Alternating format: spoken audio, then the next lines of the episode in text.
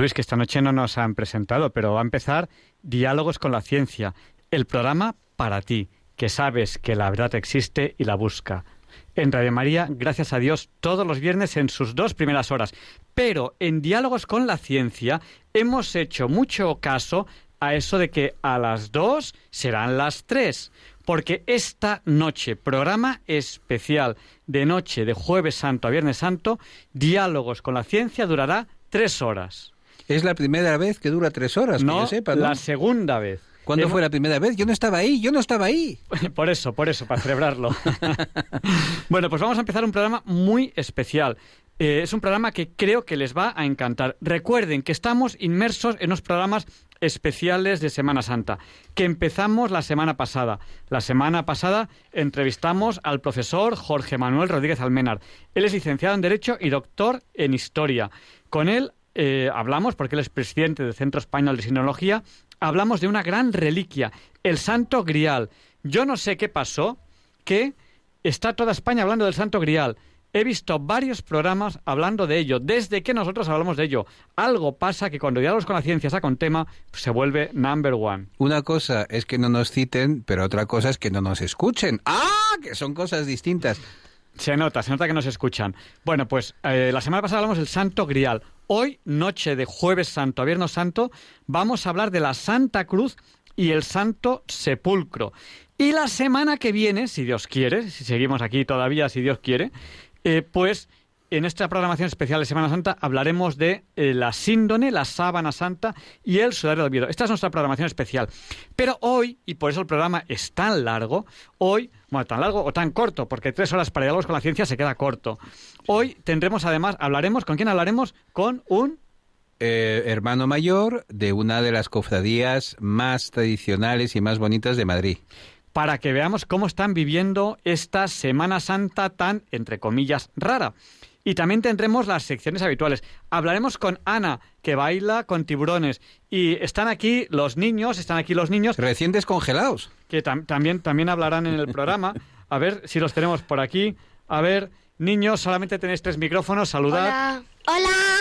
Bueno, pues luego van a, van a tener también sus secciones. Cada uno va a tener su sección. Creo que hay un micrófono que no va, que es el, el número 4. Yo creo que ese no va.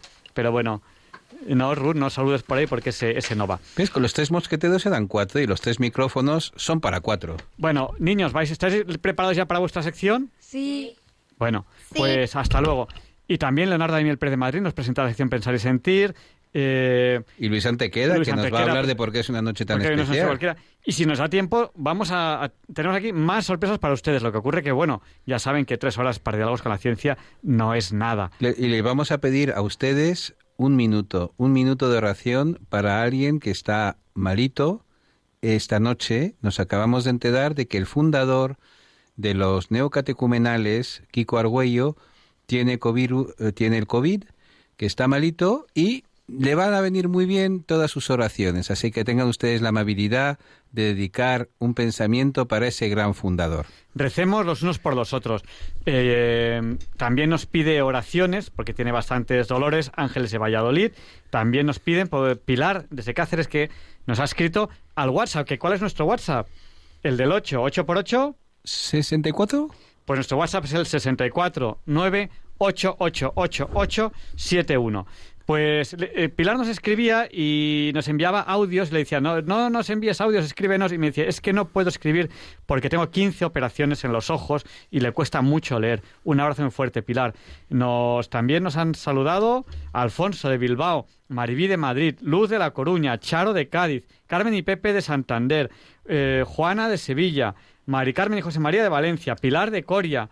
Pilar, es una alegría que nos ha comentado que estaba ingresada y estaba en una residencia y ya está en casa. Un abrazo muy fuerte, Pilar, que luego los niños se saludarán, que sabes que te quieren un montón. Eh, José María de Cuenca, Charo de las Arenas en Vizcaya, Emilia de Pepita de Tabarra y más personas que ahora mismo eh, nos saludamos porque, eh, porque estamos todavía recibiendo los mensajes esto nos lleva un tiempo. No somos tan rápidos, no somos tan instantáneos. Ya quisiéramos. Bueno, pero casi. Es decir, está la velocidad de la luz y luego la velocidad de diálogos con la ciencia. Y, ay, se nos ha olvidado. y además esta noche era especialmente importante. Teníamos que haberles avisado.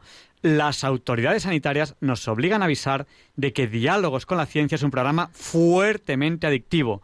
Ya no podrán apagar la radio hasta que termine el programa. Y esta noche será a las 3. Porque gracias a Dios, gracias a Radio María y gracias a ustedes, esta noche tenemos tres horas de diálogos con la ciencia. Muchas gracias de todo corazón a todos los que lo han hecho posible, que son ustedes. Que ustedes son los dueños de Radio María. Con el aprecio que le tienen al programa. Nos están diciendo, está aquí Ruth, Ruth, ¿qué quieres? No quiere nada. No, no quiere nada. Pues nada, pues vamos a seguir adelante con el programa. Esta es la sintonía con la que presentamos la entrevista de la semana.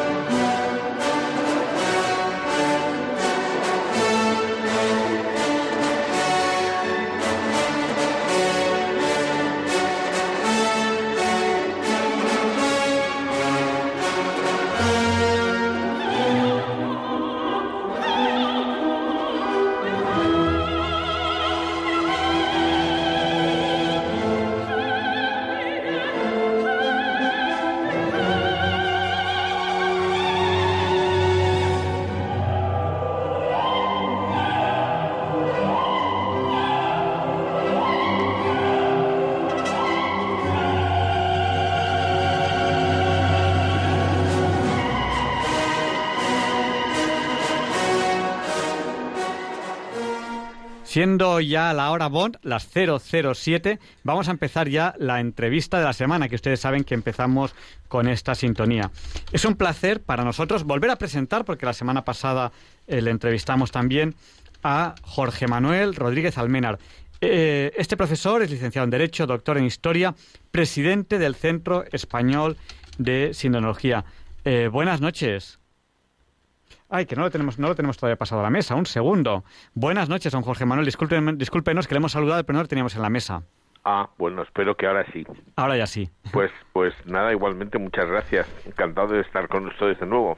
Eh, le estamos entrevistando en esta programación especial que estamos haciendo en Semana Santa, donde la semana pasada hablamos del Santo Cáliz y del Santo Grial tema que curiosamente a lo largo de esta semana se ha tratado varias veces en varios programas de radio y de televisión, que parece ser que algo eh, nos escuchan.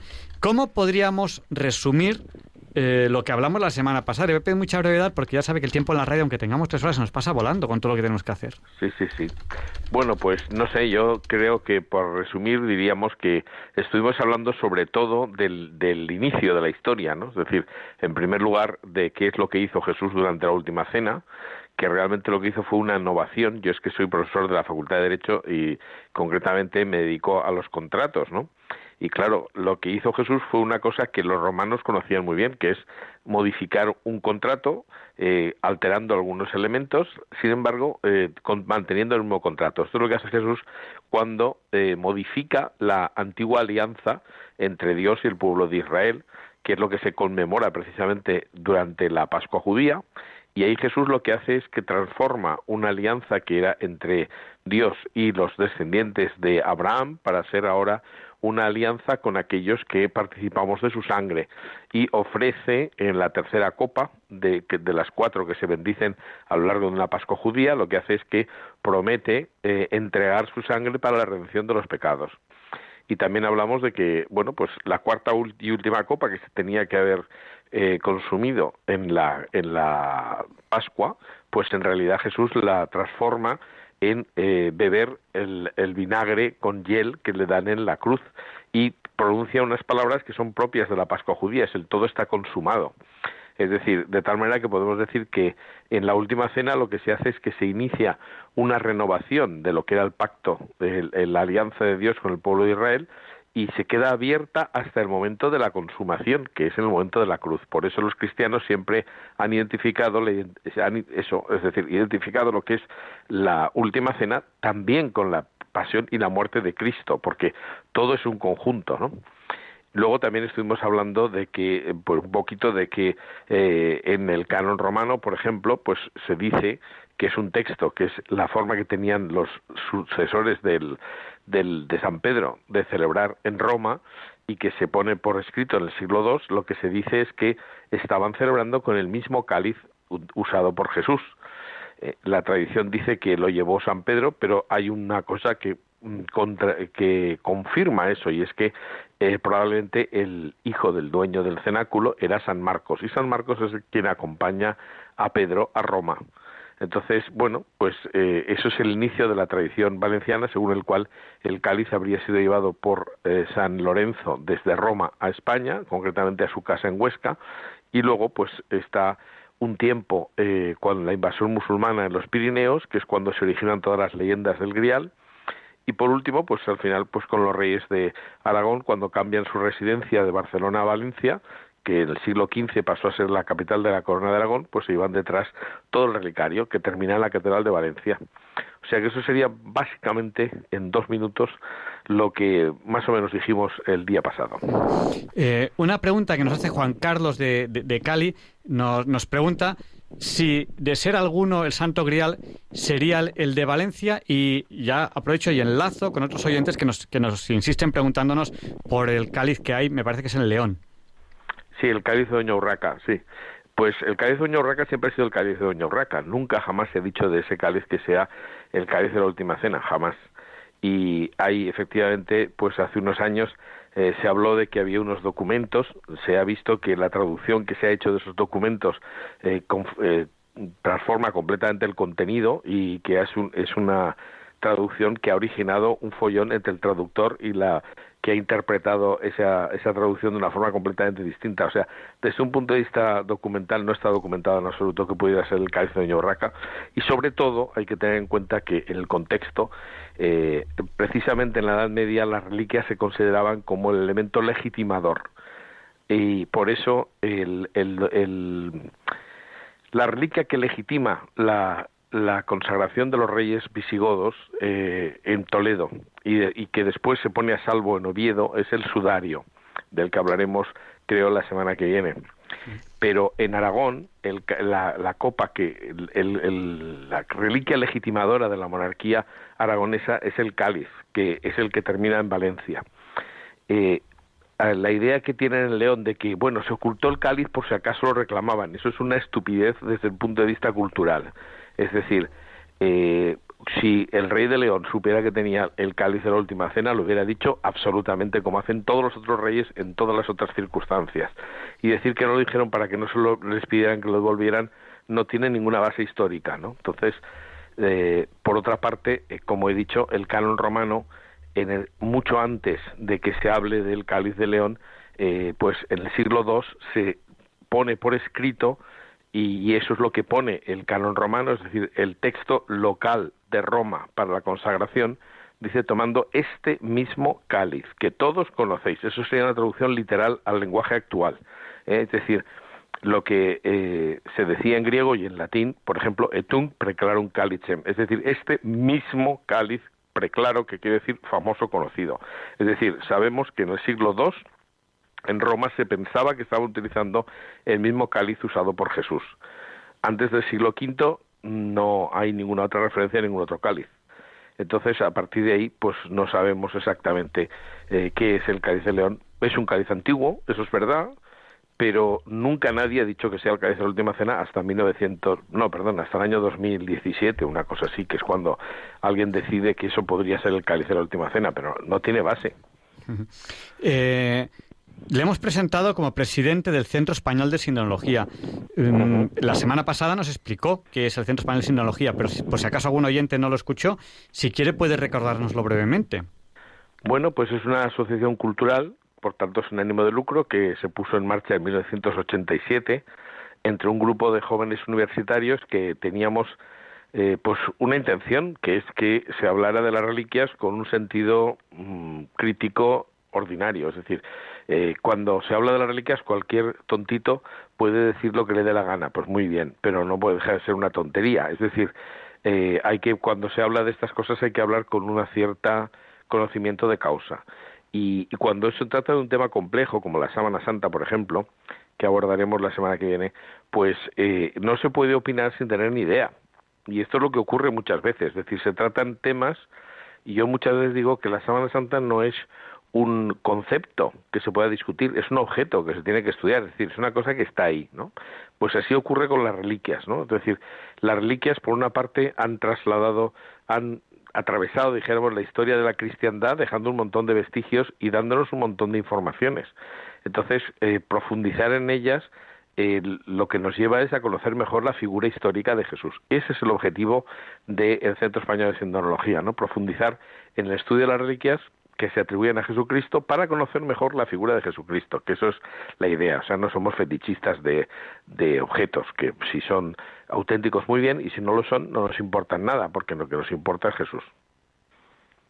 Bueno, un tema interesantísimo. Hoy, eh, la semana pasada, hablamos del Santo Grial, el Santo Cáliz. Hoy queremos hablar del Santo Sepulcro y de la Santa Cruz. Antes de, empezar con estos temas, quiero decirle que nos escribe Pilar de, Coria y nos dice que algún día podríamos hablar de un santo mantel que hay en Coria. No sé si, si, si algún día podemos hablar de ello o si quiere decirnos algo ahora de forma muy breve.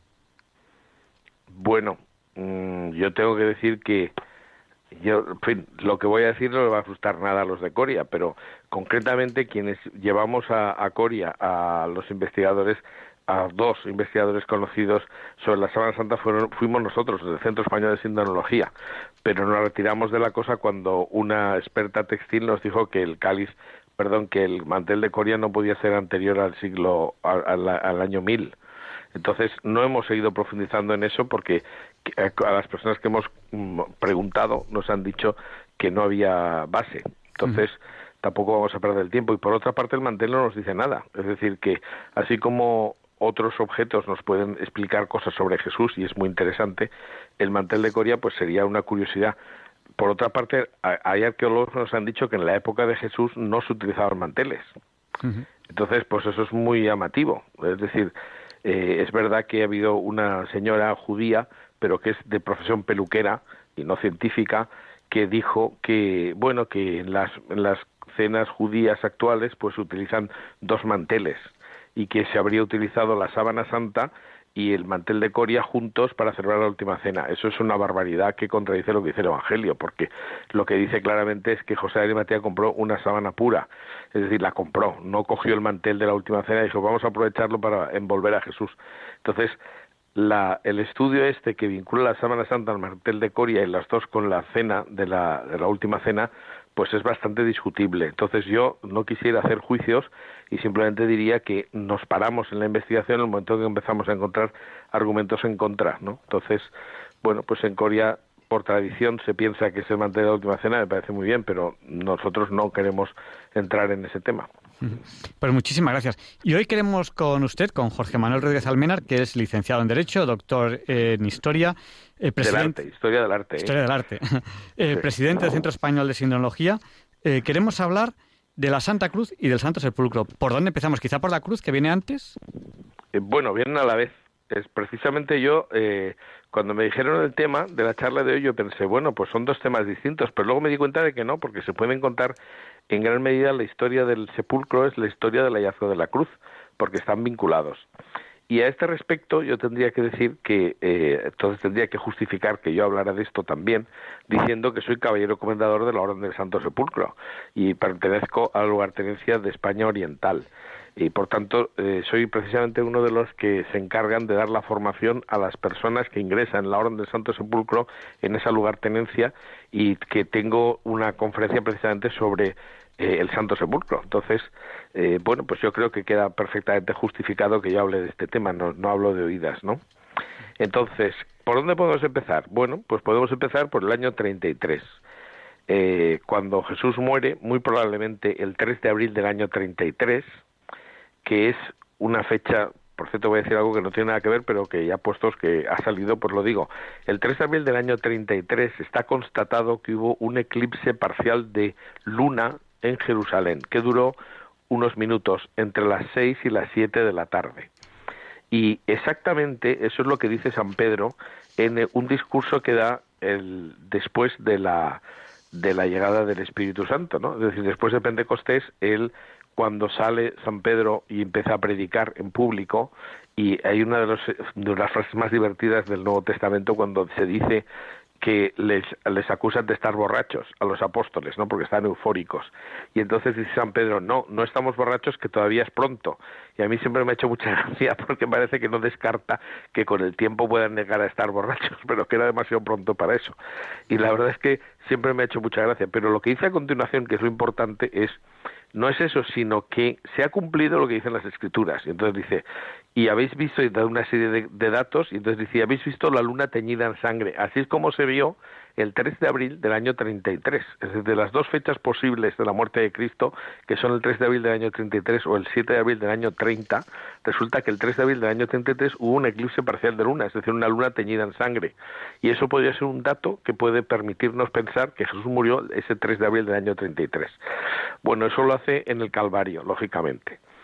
¿Y qué pasa a continuación? Bueno, pues en primer lugar hay que decir que la cruz, bueno, concretamente el palo vertical no, pero el palo horizontal no se reutilizaba. Y entonces el palo horizontal de la cruz es lo que se normalmente se enterraban para que nadie los pudiera tocar y quedar impuro, porque para la pureza e impureza para los judíos es muy importante.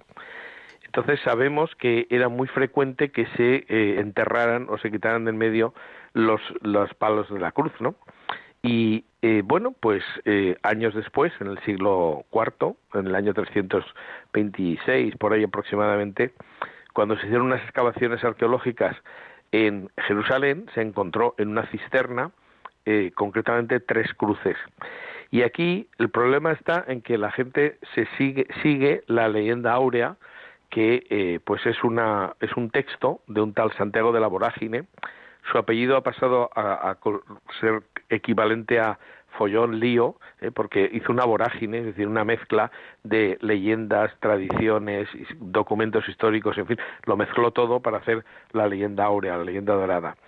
Y eh, en esa leyenda dorada se habla de que se supo cuál era la cruz de Cristo porque se produjo un milagro. Bueno, no sabemos si se produjo un milagro, pero lo que sabemos es lo que dice este el obispo Macario de Jerusalén eh, pues pocos años después, que dice que eh, Elena supo cuál era la cruz de Cristo porque tenía junto a él el titulus crucis, es decir, el letrero que ponía Jesús Nazareno, rey de los judíos.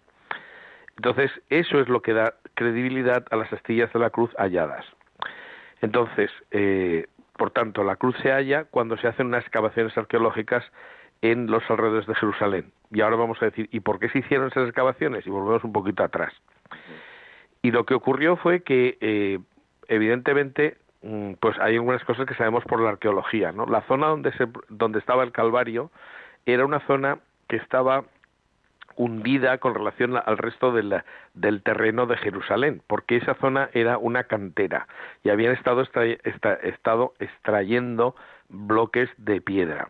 Eso se ha encontrado debajo del suelo de la Basílica de Santo Sepulcro, se han encontrado precisamente algunos bloques marcados en la roca que, que, no se habían extraído. Por tanto, efectivamente, eso confirma lo que dice la idea, que efectivamente ahí tenían una, eh, una cantera. Y esa zona, pues estaba fuera de las murallas. Lo que pasa es que, eh, bueno, unos años después, el año 44, se amplía la muralla de Jerusalén y entonces todo ese barrio queda incluido dentro de la ciudad. Probablemente en esa ocasión, no lo sabemos con seguridad, pero probablemente en esa ocasión se recubrió para rellenar el terreno al mismo nivel que el resto de la ciudad, se rellenó con escombros. Y pues claro, quedó todo hundido, es decir, todo lo que era el Calvario y el sepulcro no se destruyeron, sino que se enterraron. Eso es lo que hizo que se conservaran. Es decir, habían pasado solo 10 años desde que ocurrieron los hechos, toda esa zona queda oculta bajo escombros. Pero los cristianos saben dónde se ha producido la resurrección. Y cuando en el año 135 eh, el emperador Helio Adriano, eh, que decide reconstruir Jerusalén, que se había destruido en el año 70 con, la, con las guerras, con, concretamente con la destrucción que hizo Tito, pues cuando se reconstruye, dijéramos, la ciudad de Jerusalén, se le llama Elia Capitolina, en el lugar que los cristianos veneraban como el sitio donde estaba el, el, sobre todo el calvario no sobre todo el sepulcro pues se construyó un templo allí dedicado a Venus. Es curioso porque los romanos marcan los lugares del culto colocando templos paganos romanos en el mismo sitio, como se ha hecho siempre, ¿no? Es decir, por ejemplo, la mezquita de Córdoba se construye encima de las ruinas de una iglesia visigoda dedicada a San Vicente, que esto no se dice nunca, ¿no? Es decir, cuando se construyó la mezquita de Córdoba se destruyó la iglesia cristiana que hay abajo, ¿no? Y entonces, si hay que reivindicar, habría que ver quién fue el primero, ¿no? Pero bueno, entonces, eh, cuando los romanos marcan el lugar del templo con, un templo dedicado a Zeus, que es el equivalente al dios, al dios que los judíos consideraban como el, único, pues eh, sin embargo ponen otro lugar de culto y lo ponen justo donde estaba el Calvario, que sobresalía un poquito. Entonces es curioso porque eso nos sirvió para, nos sirve para saber que ese lugar donde estaba el Calvario y el Sepulcro, que están juntos prácticamente, pues eh, era un sitio que ya estaba venerado por los cristianos cuando el cristianismo es tolerado por por este por Constantino probablemente por influencia de su madre Santa Elena que sí que era cristiana. Constantino no está claro que fuera muy cristiano porque de hecho se bautizó en el lecho de muerte. Eh, y entre otras cosas porque así se evitaba tener que, que, pasar por la confesión no entonces eh, dijo bueno pues que eh, la idea era que lo que lo bautizaran cuando se fuera a morir y así se iba seguro al cielo no aunque eso yo no creo, no creo que eso sea jugarle muy limpio, pero bueno, lo cierto es que eh, cuando Constantino acepta el cristianismo, pues se realiza un concilio, el primer concilio de Nicea en el año 325, y entonces eh, él intenta unificar el cristianismo como religión en la que apoyarse. Y en ese momento había una división en el cristianismo, había un grupo que eran los arrianos que consideraban que Jesús era un Dios inferior al Padre porque estaba creado por el Padre. Es en ese concilio que es donde se es, pues, donde se escribe el credo y el credo niceno-constantinopolitano se llama así, ese es el largo, el teológico, donde se dice engendrado, no creado, de la misma naturaleza de el Padre, que es lo que se dice. Eh, ahí precisamente eh, esa decisión de decir que es igual al Padre y es de su misma naturaleza, no una naturaleza igual, sino de su misma naturaleza, se hace en el concilio de Nicea. Bueno, pues en ese concilio el obispo de Jerusalén le pide al, al emperador, que ya que está a favor del cristianismo, que deje de profanarse el lugar de la tumba de Cristo que tenía el templo de Venus encima. Y entonces eh, Constantino se lo piensa y decide efectivamente eliminar el templo de Venus. Y entonces su madre, que era una mujer que había sido eh, pues eh, mesonera, una mujer trabajadora y que tenía casi 80 años, decide que ya que su, su hijo la ha reivindicado como emperatriz, aunque no lo era, pues decide irse a, a Jerusalén a ver la excavación. Y por eso se dice que Santa Elena descubrió la cruz. No, bueno, Santa Elena estaba allí presente, pero no se dedicaba a excavar, ¿no? Lógicamente, esto es como cuando decimos Felipe II construyó este puente y uno pregunta, ¿lo hizo personalmente? Pues no, ya se ve que no, ¿no?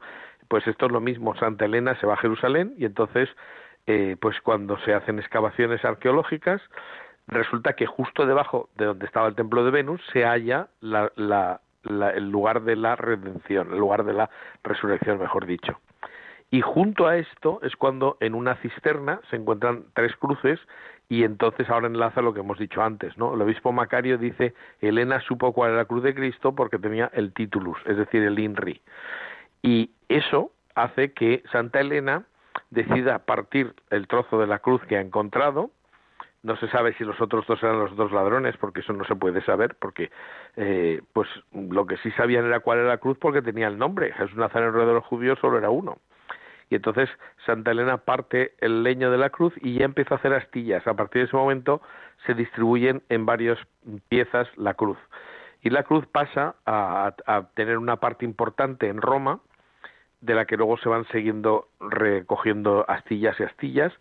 Y eh, por otro lado, pues otra parte va a Constantinopla, donde su hijo Constantino coloca en la, en la columna que estaba en el centro del foro eh, de Constantino, precisamente de la ciudad, eh, pues allí coloca una serie de reliquias que son las que le manda su madre, ¿no? Un trozo de la cruz de Cristo y también, por ejemplo, pues uno de los clavos o dos de los clavos que se encontraron allí, que no sabemos si son de Cristo, de Cristo o no, pero bueno, que parece que podrían serlo porque estaban en el mismo sitio y, y cosas así, ¿no? Entonces, eh, bueno, pues Santa Elena saca la cruz y empieza a repartir trozos. Esto, claro, a nosotros nos parece una barbaridad, pero es lo que se pensaba en aquel momento, que lo importante era tener una partecita de la reliquia correspondiente. Y esto es la base de que, eh, bueno, pues hay, hay un, obispo de muy pocos años, del siglo IV, que dice la cruz cuya, cuya hallazgo se encontró hace muy poco y sus reliquias cubren el mundo.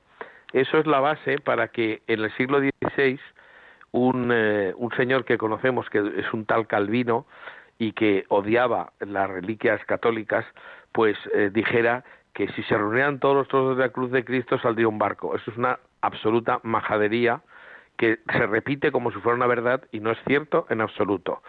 Del palo horizontal de la cruz, eh, haciendo un cálculo con otro palo que sí se conserva y que está en la iglesia de Santa Croce en Jerusalén, en Roma, que era la antigua casa de Santa Elena, eh, se puede deducir que si la cruz de Cristo fuera igual como mínimo, pues de ese palo horizontal saldrían 46.800 centímetros cúbicos de madera, porque eran casi 50 kilos. Y de esos 46.850 eh, 46.800 centímetros cúbicos, pues eh, en las catedrales y reliquias de la cruz superiores a un centímetro cúbico no existen ni siquiera 4.000 centímetros cúbicos, es decir, 10 veces menos calculando que todos los trozos de la cruz de Cristo que se supone que están por ahí fueran auténticos y no sean reliquias de contacto, porque también pueden serlo, pues lo cierto es que lo que es seguro es que no se conserva ni siquiera el 50% del palo horizontal de la cruz, lo cual da miles de relicarios, pero no millones de relicarios, ¿no? Entonces, evidentemente, eh, pues esto es una de las cosas que hay que decir siempre, ¿no? Es decir, ya está bien de que los cristianos repitamos las tonterías que dicen los contrarios a la, al cristianismo o al catolicismo. Es decir, no es verdad que haya tantas reliquias en la cruz de Cristo. No está ni siquiera el 50% del palo horizontal de la cruz. Y desde Diálogos con la Ciencia tenemos que hacer un llamamiento. Si usted, por lo que sea, acaba en sus manos eh, un relicario, una reliquia, y no quiere conservarla, no la tire no la tire. Hágasela llegar a alguien que, que, pueda valorarla. Eh, por ejemplo, no sé, incluso al Centro, al centro Español de Sindonología. Lo digo porque a veces hay, hay gente que tiene un pequeño trocito de la Santa Cruz, no sé qué, y luego sus herederos no lo valoran, eso, y, y lo tiran. A ver, que no tiene valor económico. No tiene valor económico, entre otras muchas cosas, porque una reliquia no se puede vender. Es, es, imposible. Entonces, no, no, bueno, además es más gordo. Es que quien comercia con una reliquia puede ganarse una bonita excomunión, aunque no lo sepa. Es decir, es que está, está prohibido hacer eso, porque precisamente para no comerciar con las reliquias. Es decir, no se puede vender. Y hay gente que. Yo tengo un amigo alemán, que es un historiador, que se dedica a comprar en anticuarios relicarios, porque mucha gente, eh, pues lo que hace es que o tira las reliquias o simplemente las vende en un anticuario. Y eso es una barbaridad, no se pueden no se puede hacer eso. Y él las compra y las va regalando a sitios para que se conserven. O sea, pero sobre todo, si llega a sus manos una reliquia, no la tiren. O sea, si, si, no la quieren. Porque mm, eso sentimentalmente tiene muchísimo valor, aunque no tiene valor económico. Y disculpe que le, que le he cortado. No, no, sí, está muy bien porque era una de las cosas que me hubiera encantado decir y así le hemos dicho, ¿no? Efectivamente. Eh, que, hay que hay que tener cuidado porque es que puede ser realmente trozos de la cruz de Cristo, ¿no? Hay algunos relicarios que son, o sea, la, el trozo más grande de la cruz de Cristo que se supone que se conserva es el de Santo Toribio de Liébana. Yo he estado ahí hace unos días precisamente y la verdad es que efectivamente es un trozo bastante grande. Pero mm, yo creo que, por ejemplo, en el relicario de Valencia, que es el de los Reyes de Aragón, eh, está la cruz de, de Martín el Humano, que casi nadie conoce, porque ha estado guardada en el relicario siempre, desde, desde que en el siglo XIV, como he dicho antes, el rey de Aragón, eh, pues em, Alfonso Magnánimo trasladara la capital a Valencia y, pues se quedó ahí todo el relicario en la catedral, pues ahí tiene una de las, de las reliquias de la cruz más grandes. Yo no sé si es la segunda o la tercera, pero debe ser por ahí porque es un trozo bastante grande de la cruz de Cristo y, y, que está eso en la Catedral de Valencia. Y luego hay muchas otras en otros sitios, pero ya digo, incluso contando todas las conocidas, no tendríamos ni la décima parte de el, del palo horizontal de la cruz. Entonces, calculando que muchas se pueden haber perdido o que no están catalogadas y tal, pues probablemente no se llega ni siquiera al 50% de la cruz, del palo horizontal de la cruz. Bueno, pues un tema interesantísimo. Y también tenemos que, hablar un poco del Santo Sepulcro, aunque ya lo hemos mencionado. Pero, ¿qué nos puede decir el, del Santo Sepulcro? Si vamos hoy a Jerusalén, ¿pisaremos terreno del Santo Sepulcro? Sí, sí, sí, sí. Vamos a ver. Eh, lo que es lo que era la zona donde estaba el sepulcro, efectivamente, como he dicho antes, se rellenó de, escombros y, bueno, pues hay varios autores que en, el siglo IV nos dicen que se, se, halló el sepulcro. Por ejemplo, Eusebio, Eusebio de Cesarea en la Vita Constantini, es decir, en la vida de Constantino, dice que él habría encontrado el antro redentor, es decir, la cueva donde estaba, donde se produjo la redención. Y bueno, esa zona, pues lo que pasó a continuación fue que Constantino pues decidió hacer una construcción impresionante, ¿no? Entonces, eh, esta, esta cueva, es decir, esta gruta del, del sepulcro, se separó de la montaña que estaba alrededor, es decir, le hicieron digamos una como si se cortara digamos ese trozo de la montaña para separarlo del resto y ahí eh, pues se hizo una rotonda alrededor y se construyó pues toda una basílica, la Basílica del Santo Sepulcro. Esa basílica estuvo pues prácticamente sin tocar hasta eh, el año 1009. En el año 1009 un eh, califa de Egipto, que era un tal Al-Hakim, pues este, que es el primer califa integrista que se puede citar, y que los propios musulmanes le llaman al-Hakim el loco, porque era un hombre absolutamente radical.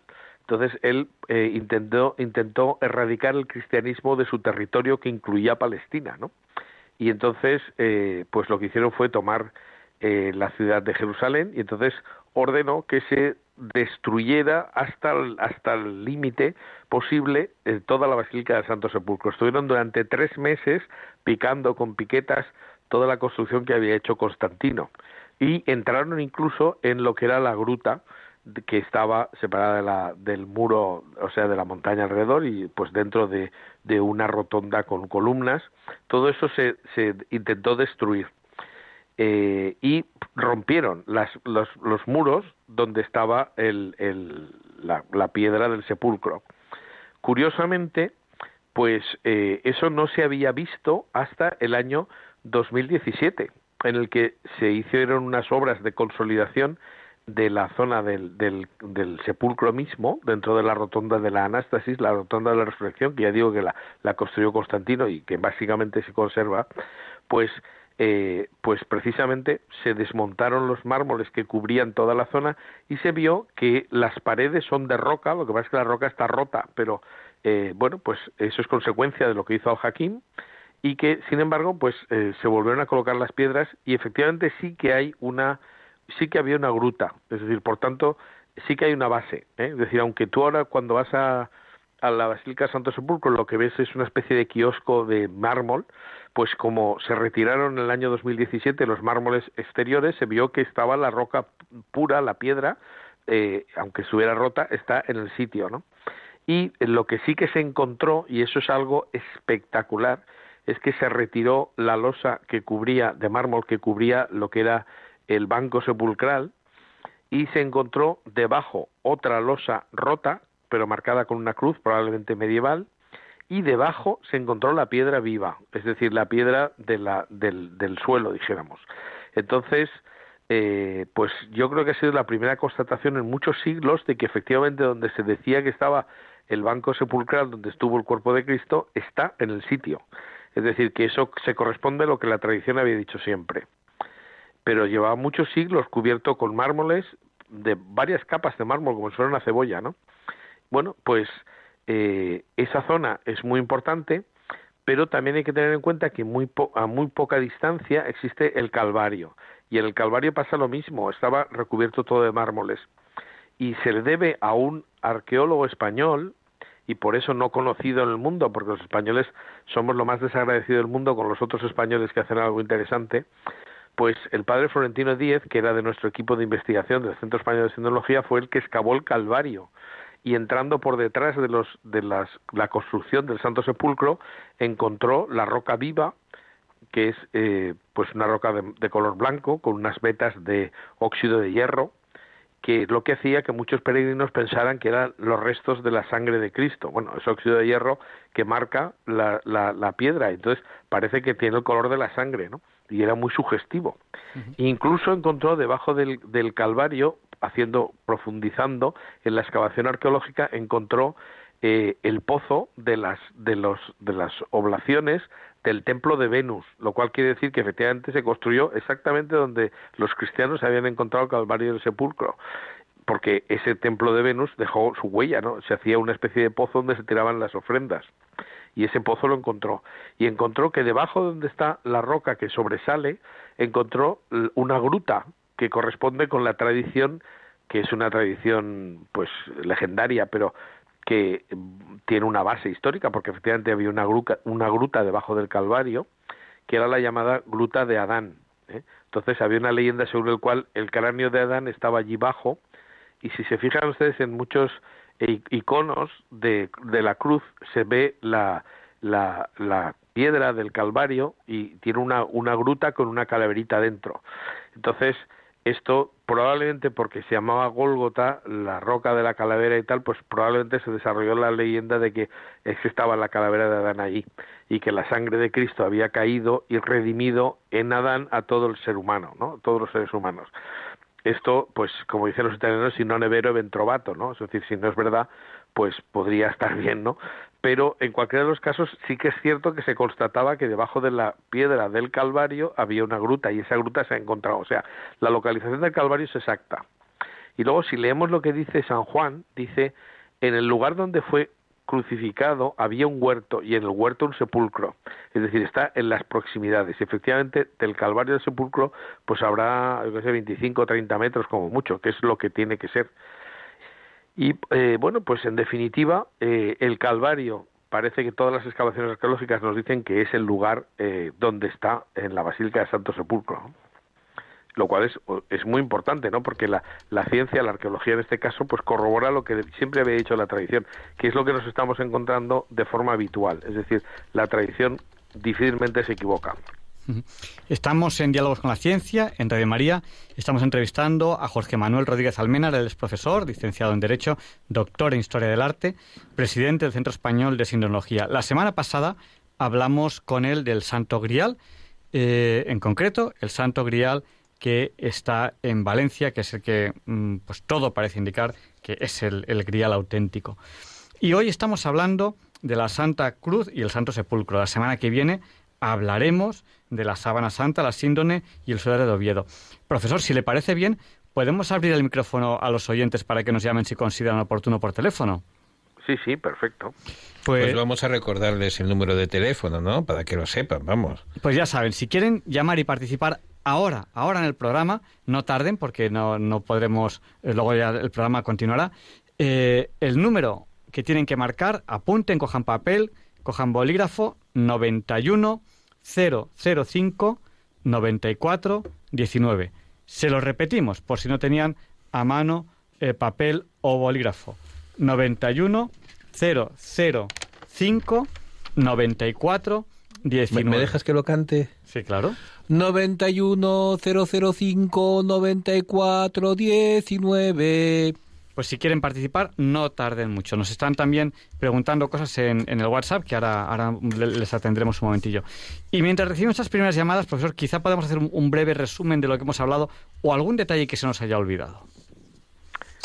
Bueno, pues lo que he intentado decir es que el hallazgo de la cruz y del sepulcro se producen prácticamente a la vez, que es cuando, como consecuencia de la petición del obispo Macario de Jerusalén, Constantino eh, autoriza que se destruya el templo de Venus que se había construido sobre esa zona, marcando el lugar del culto ya cristiano, que los, romanos no distinguen entre los judíos cristianos y los no cristianos, y consideraban que era otro sitio de culto de Jerusalén. Y entonces, pues, eh, los cristianos dicen, aquí debajo del templo de Venus lo que está es la, el Calvario y, y sobre todo el sepulcro, que era lo que les importaba. Entonces, al hacer esas excavaciones arqueológicas, estando presente Santa Elena, se halla tres palos horizontales de la cruz, que era lo único que se reutilizaba, o mejor dicho, que no se reutilizaba, porque el palo vertical sí que se reutilizaba en las ejecuciones, y, junto a uno de los palos está el titulus crucis, o sea, la, la marca, o sea, el nombre de Jesús, que era que era un documento jurídico, es decir, el titulus tenía que existir, es lo que nosotros llamamos el INRI, y que en realidad pues era un texto que ponía Jesús Nazareno, el rey de los judíos, en hebreo, en latín y en griego. Eh, curiosamente, eh, pues una de las cosas que os he dicho es que la mitad de ese, cuando Santa Elena parte los trozos de la cruz y manda algunos a Constantinopla, otros los lleva a Roma a su casa, que es donde está todavía, y algunos otros a Jerusalén, o los deja en Jerusalén, pues, eh, pues parte el titulus en dos. La mitad se lo lleva a su casa a Roma y ahí está. Es decir, la mitad del titulus crucis se encuentra en la Basílica de Santa Croce en Jerusalén, que es una de las siete basílicas de Roma, y esta es una basílica importante porque es la casa de Santa Elena. Bueno, pues efectivamente, pues ese titulus crucis es el que da legitimidad al, al, palo que se encuentra junto a él. Y luego, pues el, el sepulcro lógicamente estaba justo donde donde se donde correspondía y podemos terminar diciendo que eso que es decir que las excavaciones arqueológicas que se han hecho parecen corroborar punto por punto lo que decía la tradición y que el Calvario está en su sitio y el sepulcro también.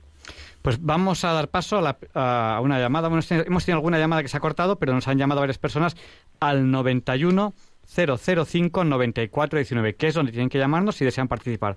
Por ejemplo, tenemos aquí a Vicenta de Valencia. Buenas noches, Vicenta, díganos, el micrófono. Buenas noches, estoy muy atenta porque tenemos en la catedral tantas cosas que yo no sabía. Sabía algunas cosas, sabía también en las de estos de San Vicente Ferrer, que también están en la catedral, unas urnas, pero todo lo que han comentado he estado al tanto, pero no sabía que teníamos en Valencia todo eso, en la catedral. Aparte de que todas las noches escucho Radio María y estos días de lo que es, el, ¿cómo me explicaré yo? La cuaresma, pues he estado escuchando todos los que, lo que han dicho en la cuaresma hasta las tantas cuando se acaba, pues cuelgo. Tengo 78 años, pero desde que tengo Radio María, desde hace tres años, pues para mí va a todos los sitios, a la cocina, aquí y allá, y es algo que es tan grande lo que el que lo hizo, el que lo inventó. Bueno, yo le daría un premio. Pues Vicenta, muchísimas gracias. Vamos a seguir dando paso a llamadas si le parece bien. Pues sí, me parece muy bien y mm, Radio María que siga a todos los rincones de España y del mundo entero. Muchas gracias, Vicenta. No nos olviden sus oraciones. Muchas gracias. Ah, mm, ah, no, eso es lo principal, que hay mucha epidemia y hay mucho que rezar. hay que rezar mucho. Muchas gracias. Y vamos a dar paso que nos ha llamado también al 91 005 9419 Puri. Buenas noches, Puri. Díganos, el micrófono es suyo. Hola, buenas noches. Bueno, primero agradecerles por, por el programa. Segundo, estos temas que a mí siempre me han ilusionado y me han hecho mucho bien el, el no solamente el oírlos, sino el recordarlos. Bueno, entonces, con relación a la intervención de la semana pasada, me llamó un poco la atención porque era la primera vez que lo oía acerca de, bueno, que San José, que en fin no era tan pobre como se había transmitido de, generación en generación, sino que eh, era más bien de clase media. Eh, bueno, y su trabajo no era tanto el de carpintero, como siempre se nos ha enseñado, sino más bien un poco pues de, otro tipo, como de albañilería, etcétera, etcétera, un obrero. Bueno, mm, entonces yo a partir de ahí, entonces estuve un poco como intentando mm, recuperar parte de lo que dice la Sagrada Escritura y me me apoyo en dos argumentos que me gustaría que me los comentaran. Primero, cuando hacen la presentación de Jesús en el templo, ellos presentan lo que presentaban los pobres, que son un par de pichones o dos tórtolas, etcétera, ¿no? Entonces eso era eh, específico, según se nos cuenta, específico de la clase humilde. Y luego, por otro lado, también pensé de qué oficios había podido más o menos eh, mantener la Sagrada Familia a partir de la huida de Egipto. No digamos nada de, bueno, del nacimiento tan humilde, bueno, en fin, pero eso, eso es un poco independiente porque, bueno, pues que no, no había lugar, mm, en, Belén, etcétera, etcétera. Pero sobre todo estos dos aspectos, sí me gustaría, por favor, si me los podría comentar. Pepita, le, respondemos en la radio. Tenemos que ser breve para seguir dando paso a la llamada. Sí, sí, sí, muy bien, muy bien. Pues muchas gracias. Gracias. Buenas noches. adiós. Sí, pues mire, lo que dice de, las, de, las, de los pichones tiene razón. Es decir, eh, es, era el ofrecimiento que se hacía de la gente humilde. No sabemos exactamente el nivel económico que tuviera San José, pero lo que sí sabemos es que, eh, porque eso es lo que dice el Evangelio, no podemos negar lo que dice el Evangelio, lo que dice el Evangelio es que Jesús era tectón, que es una palabra griega de donde viene arquitectón. Arquitectón, arquitecto, es el jefe de los constructores. Por tanto, tectón es constructor. Es decir, no era un asalariado que estuviera esperando que alguien lo contratara, sino era como un autónomo, hoy día diríamos, ¿no? Tenía una profesión liberal. Eso precisamente es lo que justifica que San José pudiera irse a construir a, esto a Egipto y justificando su propio título de tal, pues eh, pudiera construir fuera de Jerusalén, porque no era un asalariado, no era un argatón, que es creo que es la palabra que sirve para las personas que se contratan, los obreros simples y sin capacitación de ninguna clase. Entonces, San José era tectón y eso lo dice el Evangelio, no podemos negarlo. Entonces, ¿por qué se dice que es carpintero? Porque en el siglo II San Justino dijo, bueno, tradújase por, por carpintero, porque no en todos los países estaba esa idea del, del, de la equivalencia de la palabra tectón. Pero eh, es que un carpintero eh, en sentido estricto, sería un constructor de carros. Y hay una cosa que es muy significativa. Jesús pone muchos ejemplos de constructor. Y si uno se, si uno analiza lo que dice, por ejemplo, dice nadie se para a construir una torre sin encontrar el, el dinero suficiente, algo así, sin hacer cálculos. Pues eso es verdad. Es decir, para construir primero hay que hacer cálculos, que era lo que hacían los arquitectos y los, los constructores te dice también, por ejemplo, que nadie construye, eh, o sea, que hay que construir la casa sobre la roca y no sobre un terreno que se, que se lleve el agua, ¿no? Entonces, esto, por ejemplo, esta, ese, eh, concretamente ese ejemplo lo pone en un texto del siglo I, eh, nada menos un arquitecto llamado Vitruvio, que hace un tratado de, arquitectura y se lo ofrece a los, a los césares, ¿no? Entonces es curioso porque eh, precisamente Jesús pone un ejemplo típico de arquitecto, de constructor. Entonces, eh, no es que sea discutible, es que lo que se dice es que era tectón, es decir, constructor. Y en Jerusalén no había tantas, tantas eh, eh, muebles, ¿no? Es decir, normalmente se utilizaban esteras y cosas así. Son la gente de nivel superior tenía triclinios, es decir, divanes para comer tumbado a la mesa, como efectivamente sabemos que hacía la, la clase alta de Jerusalén. Entonces, eh, el que construía los muebles también ponía las vigas y hacía las paredes, o sea, era un constructor. Entonces, eso es lo que se puede saber que era José y probablemente, eh, pues lo que se dice Jesús es Tectón y su primo, eh, que era también San Judas Tadeo, se considera el patrón de los constructores, lo cual es coherente porque precisamente eso eran oficios familiares y entre en las familias era donde se transmitían precisamente los conocimientos de la arquitectura. O sea que eso es así, es decir, no sabemos si era un arquitecto muy rico o no, pero una de las pruebas de que eso también es así es por qué vivían en Nazaret. Bueno, pues Nazaret estaba a tres kilómetros de la ciudad de que es la capital de, eh, de Galilea, que es que se construyó en el tiempo de Jesús entre el año 4 y el año 29 después de Cristo, que era precisamente Séforis. Y esa es una ciudad que se ha excavado y hay un montón de, de construcciones y ya digo, se construyó en el tiempo de la vida pública, perdón, la vida privada de Jesús. Entonces, eso es perfectamente coherente, ¿no? Puede que algunas de esas casas las construyera Jesús o San José. Y sin embargo la gente no va, cuando va a Tierra Santa no va a Séforis, que es un sitio interesantísimo para ver. Yo sí que he estado, claro. Pues muchísimas gracias. Vamos a dar paso a Pepita. Eh, buenas noches, Pepita. Díganos, el micrófono es suyo. Hola, buenas noches. Eh, quería decirle que sobre el cáliz, el cáliz descansó aquí en Masamagrey. Masamagrey pertenece a Valencia, en la iglesia, que la iglesia de Masamagrey es como una catedral de grandes, preciosa, tiene un Cristo del Consuelo, el corazón de Jesús, la bueno, es tiene una preciosidad, esta, es hermosa. Entonces, como está hablando del cáliz, es para que la gente sepamos que el cáliz descansó en Masamagré y de Masamagré ya fue a la catedral. Pues y estamos dentro de la ruta. Muchísimas gracias, Pepita. Un, un abrazo muy fuerte. Muchas gracias por el Vale, dato. me gustaría que por lo menos que lo dijera, que lo dijera un poquito donde ha descansado el cáliz. Es que eso no lo podemos saber de ninguna manera. Es decir, está en la ruta del Grial, pero ya, es decir, no hay ninguna constancia de ningún documento histórico. Entonces, eh, no sabemos si eso fue así o cuánto tiempo estuvo. Entonces, yo de lo que no Mm. puedo decir es de lo que no sé, claro, lógicamente. Lo que sí sé es que se lleva a la catedral y es donde queda, claro. Pues much- muchas gracias, Pepita. Vale, gracias. Hasta la semana que viene. Hasta la semana que viene. Y nos ha llamado también Vale. al 91 005 94 19 María Luisa. Buenas noches, María Luisa. Díganos, el micrófono es suyo. Mire, encantada de hablar con ustedes. Mire, mm, este señor mm, Rodríguez Almeida ya ha hablado varias veces ahí en Radio María y en algún otro sitio en televisión le he visto.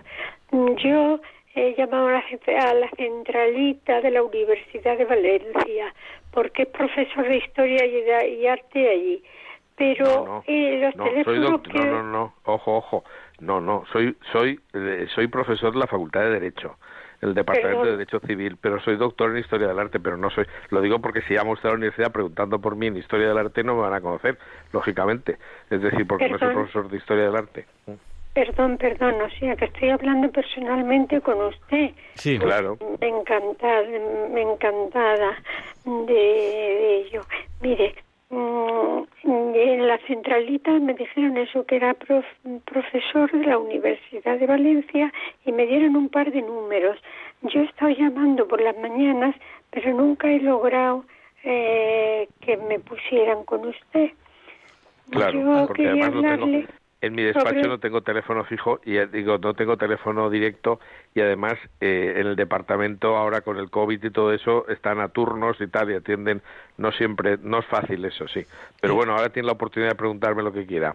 Bueno, mire, mm, el- en casa siempre, yo tengo 86 años y en casa ha habido de toda la vida, de generación en generaciones, desde que viene el apellido de Ramírez de la Pircina, que vi- viene del, del infante, del hijo de el rey Ramiro, y, y ese apellido ha venido desde entonces hasta nosotras y, y, y luego ha habido una familia de, de muchísimos marinos, marinos importantes, de viajar muchísimo y de, de las cruzadas, de, de, de pasados. Mm, ah, hubo unos documentos que se perdieron, que yo le podía contar de la manera que fue en el fuego de la casa de una bisabuela, que te podría explicar más, pero vamos, más rápido.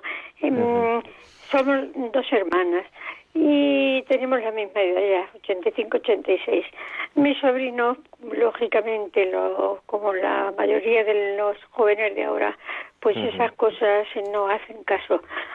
Yo me muero con la pena, porque ya estoy muy delicada, me, du- me muero con la pena mm, de no poder analizar mm, ese un crucis que para nosotras y la familia ha sido siempre y, y que tenía su documentación con las bulas y todo y se perdió en ese fuego.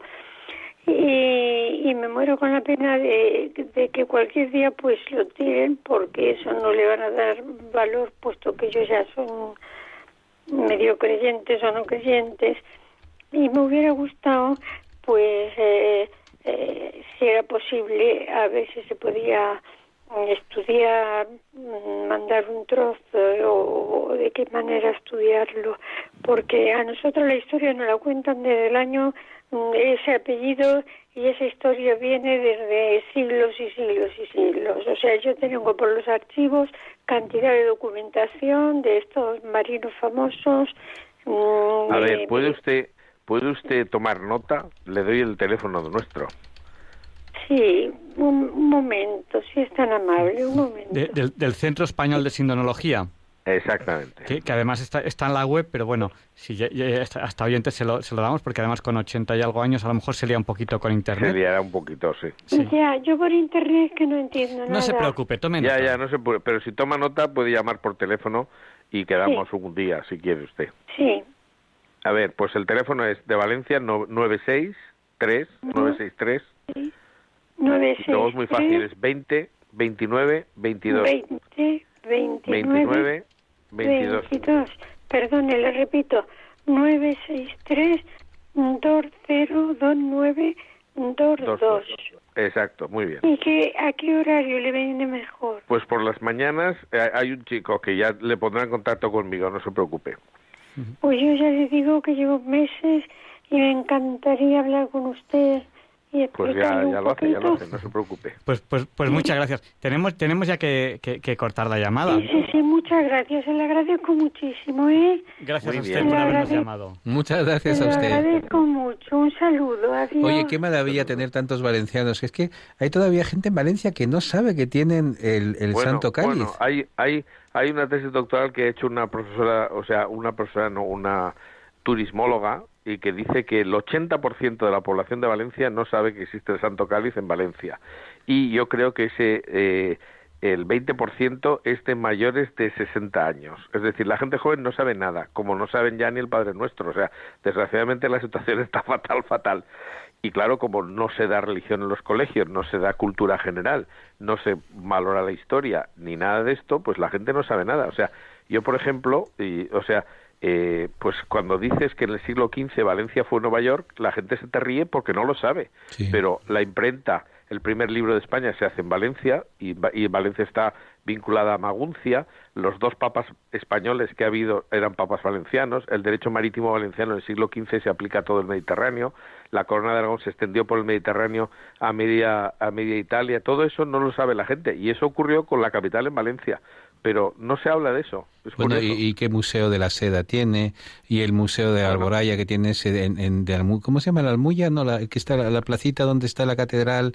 La- y- la- el Almudín. Almudín, bueno, es impresionante y la y la y yo he estado este verano precisamente visitando el Museo de la Seda que están todavía los documentos originales, y es Claro, de finales del siglo XV, es impresionante, claro, claro. es impresionante. Claro, pero es que antes del siglo, o sea, eh, no es por casualidad que las valencianas iban vestidas de seda. Hombre, decir, hombre, Es verdad, es que efectivamente, eso es así. Efectivamente. hacía- porque la ruta de la seda acababa en Valencia. Es que eh, Valencia parece una ciudad de provincias que no conoce nadie, pero es porque nos hemos metido la boina calada ahora. Pero en el siglo XV, eh, me decía un historiador exactamente eso. Valencia fue Nueva York. Era el, el lugar culturalmente, es donde entra el Renacimiento en, en España, en fin, un montón de cosas. Y, y parece que sea, pues nada, pues como una ciudad más, pero pues fue muy importante. Lo que pasa es que nos hemos caído en el en esa especie de, bueno, como los valencianos siempre hemos estado muy a favor de la Unión de España, Sí. pues nos hemos anulado. Como ¡Viva tal. Valencia! ¡Viva los valencianos! Que y va- vivan va- los santos y vivan los ángeles músicos de la catedral, que son precisamente, como está Claro. diciendo el profesor, el primer ejemplo de pintura renacentista en España. Y lo tienen ahí los valencianos, lo tienen ahí, los Sí, más pero- bonitos pero ángeles Como músicos. buenos españoles no valoramos lo propio, eso es lo grave. Es, decir, impresio- que- es Va- impresionante. vamos a dar paso a una llamada más y, y ya, ya no podemos dar paso a, a más llamadas. Nos llama desde Madrid. Creo que se llama Francisco. ¿Puede ser? Buenas noches. Sí, buenas noches. Díganos, eh, eh, le voy a pedir brevedad. Sí, rápidamente. En primer lugar, felicitar por el programa y en segundo lugar es preguntarle si el emperador Constantino fue bautizado y quién le bautizó. Pues muchas gracias. Le respondemos, a- a- eh, le respondemos por las ondas. Bien, pues mire, eh, parece ser que sí. Yo la, la- hay varias versiones sobre eso, ¿no? Porque, pero la, la que a mí me ha llegado es que Constantino eh, eh, tenía un sacerdote a su lado todo el tiempo por si se moría lo bautizaran y se fuera directamente al cielo. O sea, eso es un poco cara. Yo me parece un poco cara. De hecho, la Iglesia católica no considera a Constantino santo, pero como la Iglesia oriental sí, porque ellos son muy dados a, a canonizar a los emperadores, a los reyes y todo eso, pues esto los, los ortodoxos sí que consideran que hay un San Constantino, nosotros no, pero bueno, por tradición se, se admite perfectamente que bueno, si además murió recién bautizado se fue al cielo porque con el ¿Todo con, su número? con los con la perdón de los pecados del bautismo suficiente, ¿no? Entonces, ahora yo no no sé, no tengo no he retenido el dato de quién lo bautizó. ¿eh? porque es que hay una versión legendaria del año 1000 donde se dicen una serie de cosas que no son ciertas. O sea, se dice que Constantino habría regalado el Imperio Romano a la Iglesia Católica y tal, y hay, una, hay varias versiones, pero esas son muy posteriores y casi todas son del tiempo medieval, donde, como he dicho antes, Santiago de la Vorágine mezcla cosas que son reales con otras que son leyendas sin fundamento, y entonces pues ahí se organiza un follón, ¿no? Una vorágine, como el nombre del, del autor indica. Pero bueno, pues nuestro objetivo es precisamente eh, recoger lo que la tradición dice bien y lo que eh, la tradición ha deformado, quitarlo. Aunque hay veces que la gente se puede enfadar un poco que le digas que su reliquia no tiene visos de su autenticidad o simplemente que no se puede demostrar. Y entonces yo lo siento porque a veces digo estas cosas y la gente se lo toma fatal, pero es que es lo que hay. Es decir, hay que ser, hay, eh, lo primero para ser para ser exactos es no ser partidistas y en este caso, pues hay que decir lo que hay. Y, efectivamente, la tradición dice muchas cosas que son verdad, ¿eh? Pues, profesor, tenemos que terminar ya la entrevista porque ya, ya hemos pasado el margen de, de, la una. Ya en toda España, incluso en las Islas Canarias, ya es día 2, 2 de, 2, de abril. Y que todo parece indicar que entonces la fecha real de la crucifixión, donde podemos eh, celebrarla, sería el día 3, que sería, hoy es, hoy es viernes, día 2, sería el sábado, pero bueno, pero nosotros lo, lo, celebramos ahora, ahora este, este viernes. Muchísimas gracias. Pues de nada. Y la semana que viene hablaremos de eh, la síndone, la sábana santa y el sudario de Oviedo. Muchísimas gracias por regalarnos esos programas tan especiales en esta Semana y Santa. Y por estar despierto a estas horas. bueno, eso no es difícil. Pues hasta, hasta, la, hasta la semana que viene. Muchas gracias. Buenas Mil gracias, profesor. Muy interesante, como siempre. Igualmente, muchas gracias. Adiós. Adiós. Y eh, ahora vamos a contactar con un hermano mayor. De una de las cofradías, con, ¿cómo te diría yo? De las cofradías más antiguas, más, más que antiguas, más bonitas de Madrid, que es la del Divino Cautivo. Y vamos a, a contactar con don Juan Manuel García Gay, que es el hermano mayor. Y mientras organizamos esta, esta otra llamada, vamos a dar paso a la sección que tenemos con los niños y con Ana, que es la chica que baila con tiburones.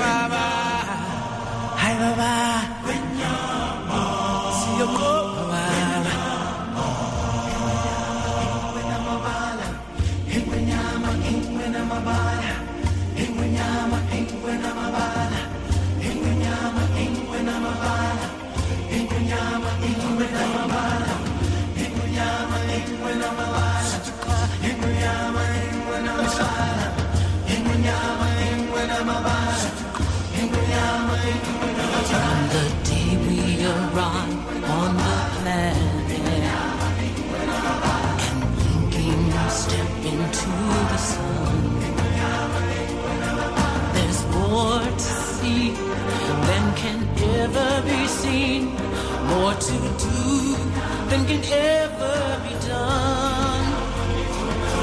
There's far too much to take in here, more to find than can ever be found.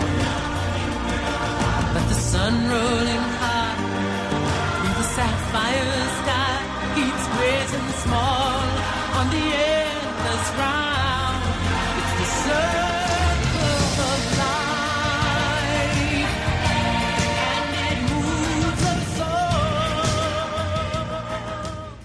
Y como es habitual, tenemos ahora en Diálogos con la Ciencia una sección en la que hablamos de naturaleza, de océano, de muchas cosas y también de tiburones. La tenemos con Ana, que la presentamos eh, hace muy poco, cuando, cuando comenzó esta sección, como esta chica que bailaba con tiburones y les dimos una página web que es www.anna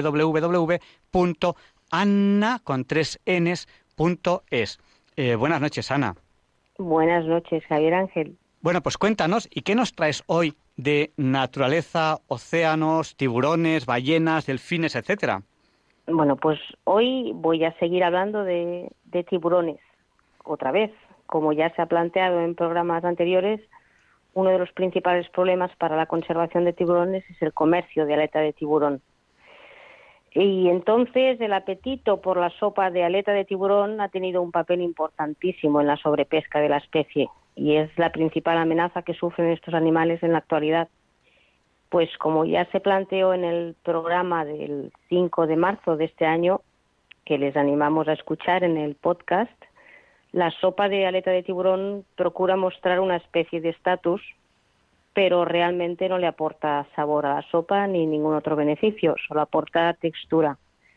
Y esta textura eh, se puede conseguir de muchas otras formas y maneras, sin aumentar el ya delicado peligro de extinción de muchas especies de tiburones.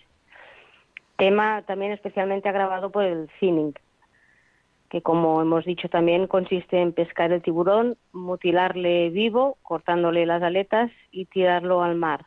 El tiburón, no pudiendo nadar sin aletas, acaba agonizando y muriendo cruelmente en el fondo del mar tras horas de agonía. Esta práctica simplemente no es sustentable y es, es del todo inhumana.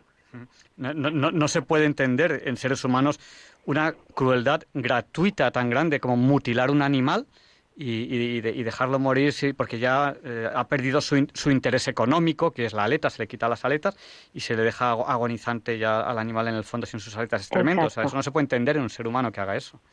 Cierto. Bueno, y cuéntanos, ¿qué nos vas a presentar hoy?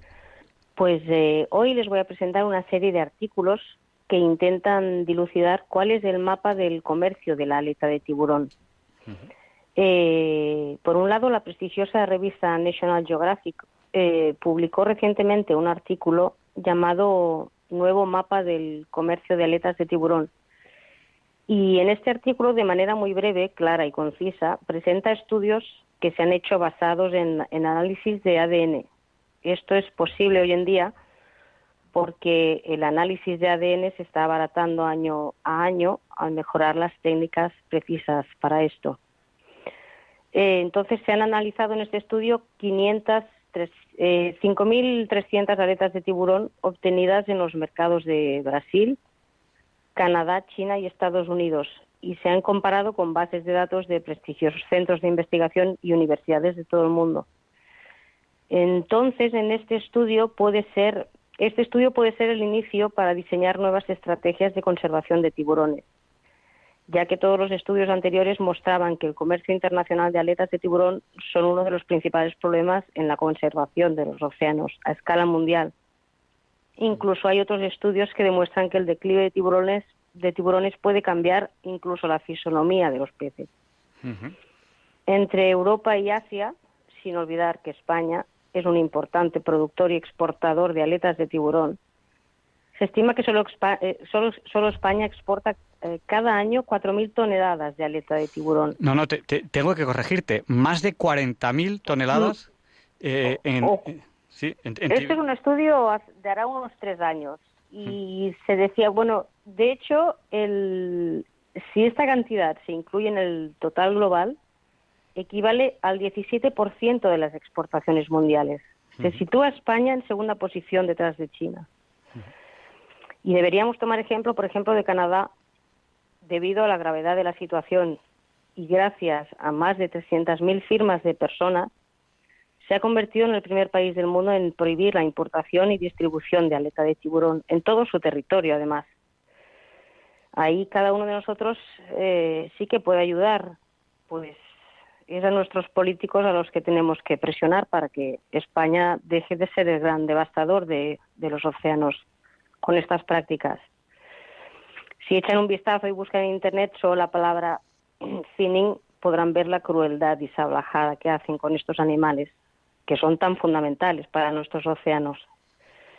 Incluso ahora mismo existe en Europa una iniciativa ciudadana llamada Stop Finning, que significa precisamente la prohibición del cercenamiento de las aletas de tiburones para acabar con esta cruel práctica y ya está registrada en la Comisión Europea y se trata de recoger firmas para esta petición, la de acabar precisamente con el, con el comercio de aleta de tiburón.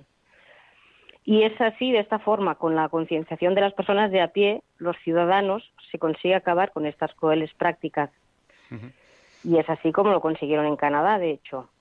Sí, o sea, el, el finning, para que nos hagamos una idea, es algo parecido a lo que se hace con el cuerno de rinoceronte, que es matar al rinoceronte para quitarle el cuerno. Entonces, oiga, ¿y eso qué, lógica tiene? Ninguna, es, eh, porque el cuerno, pues hay ciertas culturas que consideran que tiene propiedades milagrosas y tal, y al fin y al cabo, pues esas, digamos, hasta supersticiones, pues están, están acabando con, el rinoceronte. Entonces, eh, gracias a Dios... del rinoceronte, también con los, con los cuernos de elefante, con los colmillos de elefante, solo se, se les mata por, por, por los colmillos, por el marfil.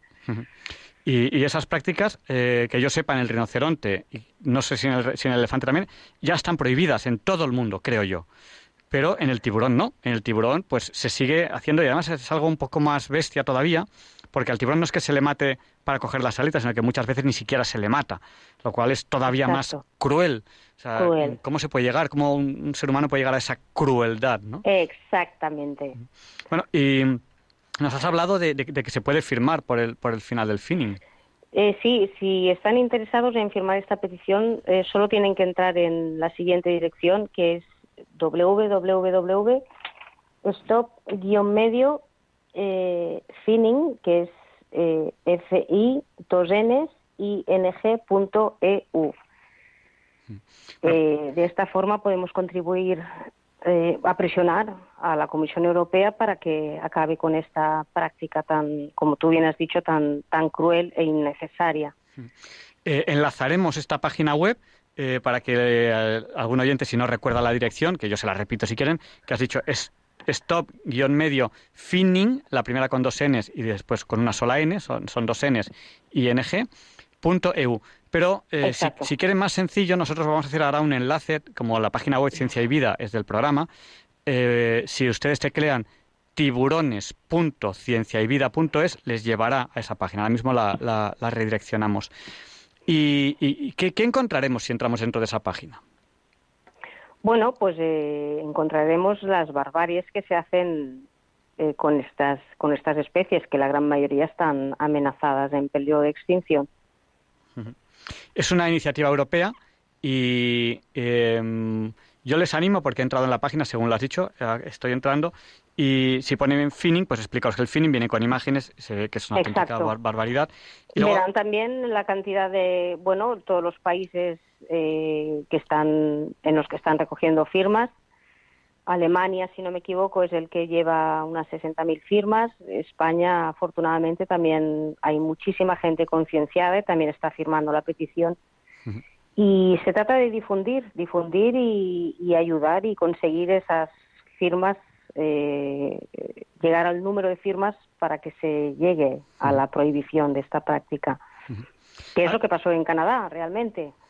Lo consiguieron de esta forma. Me está impactando lo que estoy viendo en la web, que eh, cuando vemos el finning en Europa, pues hay países que, eh, vamos, que matan dos toneladas de tiburones al año, cuatro, que ya puede estar mal, ¿no? Pero luego llegas a España y empieza, eh, al principio de todo, hace casi 15 años, con 30.000 toneladas. Exacto. Y ahora está en 40, y pico, 40 y pico mil. O sea, cuando los demás están en dos, cuatro.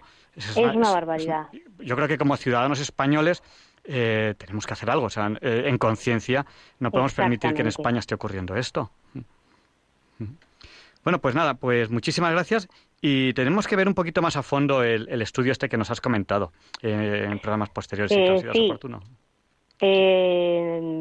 hablando del, del, del estudio, National Geographic se hace eco por científicos de seis universidades de Estados Unidos y Canadá, eh, titulado mm, el artículo Los tiburones costeros abastecen al comercio mundial de aletas de tiburón y ha sido publicado en la prestigiosa revista científica Biology Letters de la Royal Society de Londres. Que, si, quieren buscarlo en Google, en inglés es Coastal Sharks Supply the Global Shark Fin Trade. Fin es aleta, fin trade, el comercio de aleta de tiburón. Correcto. Y bueno, pues para empezar, lo primero que sorprende es que la mayoría de aletas de tiburón no se capturan en alta mar y por especies permitidas para ellos, sino que al contrario de lo que siempre se ha, supuesto, se produce en zonas costeras y son de especies protegidas. En concreto, el 52% de las especies identificadas y el 61% de las aletas provienen de especies clasificadas como amenazadas, lo cual es un número muy elevado y es más de la mitad. Algunas especies están además protegidas por la Convención sobre el Comercio Internacional de Especies Amenazadas y diversas políticas nacionales, pero se siguen pescando y comercializando. También muestra que muchos de ellos son, el, son del tiburón azul o tintorera, lo cual muestra una presión muy grande sobre sus poblaciones. El artículo, además, original presenta un código de colores en Mapamundi, las zonas con más o menos capturas, indicando lugares especialmente llamativos.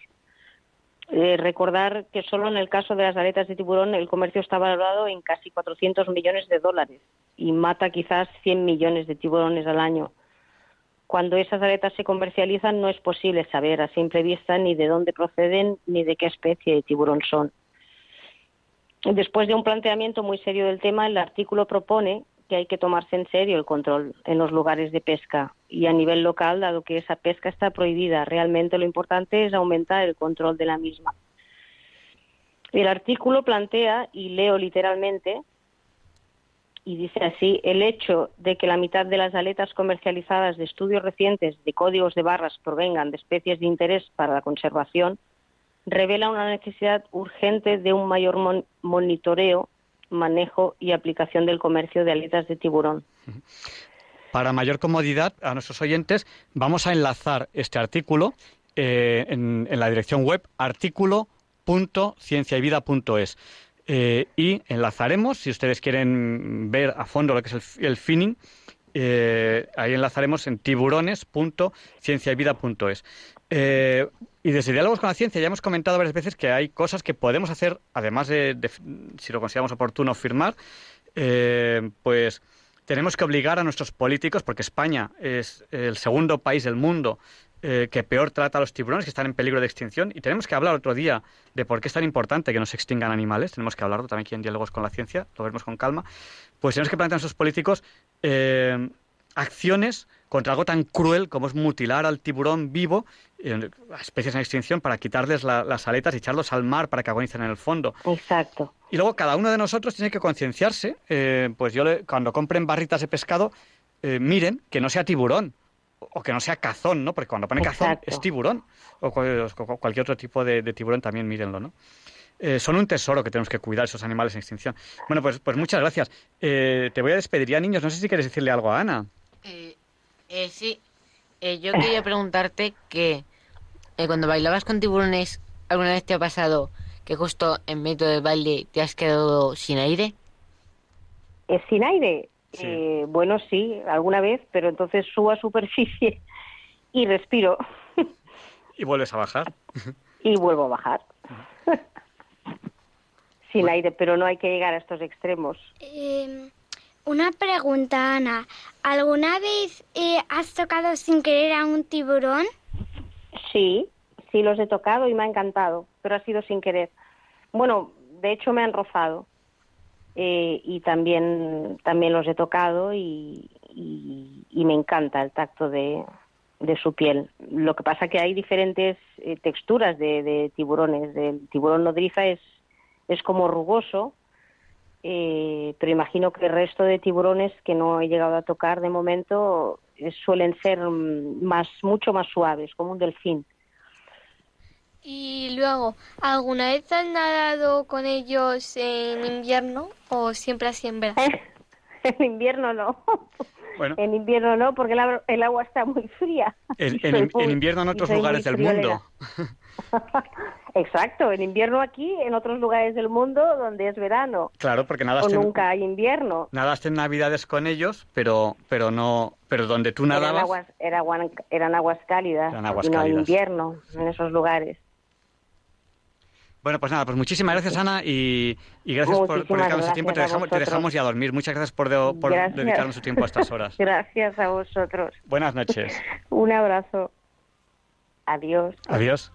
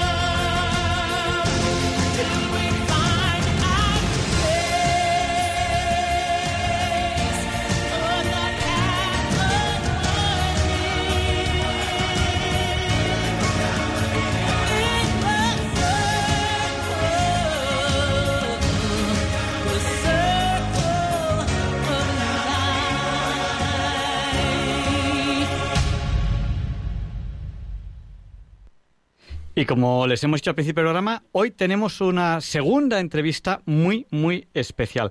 Tenemos, ¿a quién tenemos, Luis? Tenemos nada más y nada menos que al hermano mayor de la Cofradía del Divino Cautivo de Madrid, que es don Juan Manuel García Gay. Buenas noches y gracias por dedicarnos su tiempo, Juan, don Juan Manuel. Y además a estas horas.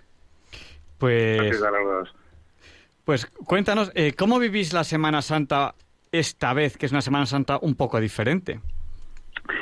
Pues hombre, es una Semana Santa diferente, evidentemente, pero hay que vivirla con el espíritu de la Semana Santa. O sea, no hay que perder de vista qué es lo que estamos, qué es lo que estamos celebrando, que no es ni más ni menos que, que la pasión de nuestro Señor, eh, su, su muerte y su resurrección. Eso, eso es lo primero que debemos de tener claro.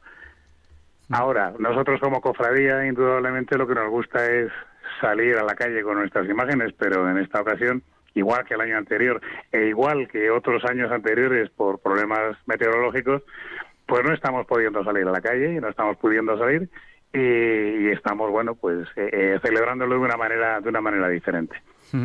Eh, háblanos un poquito de, de vuestra cofradía. Eh, ¿Qué tiene de especial? Si quieres, háblanos un poco de, de cofradías en general y qué tiene de especial la eh, vuestra. Eh, de especial, hombre, cada una tiene su origen y cada una tiene ha nacido de, de una forma diferente o tiene un momento histórico justificado. Eh, la nuestra, eh, siendo el divino cautivo, pues tiene un origen muy, muy, muy concreto. La nuestra nace eh, a partir de, la Guerra Civil Española, eh, cuando un grupo de presos que estaban en, en la Checa, en la tristemente célebre Checa de, de Porlier, eh, que hoy es el Colegio de Alasancio, entonces era la cárcel de, de Porlier, la Checa de Porlier. Pues un grupo de presos que estaban allí, que estaban viendo que constantemente estaban sacándoles eh, para llevárselos a Paracuellos y a otros sitios, pues asustados prometen, hacen una promesa entre ellos que si alguno sobrevive, pues crearía una hermandad. Y, y bueno, pues los que sobrevivieron, efectivamente, al final fundaron una hermandad y de ahí el hecho de que nuestro sagrado titular sea, sea un cautivo para rememorar el origen de, de nuestra hermandad y de dónde, de dónde nace.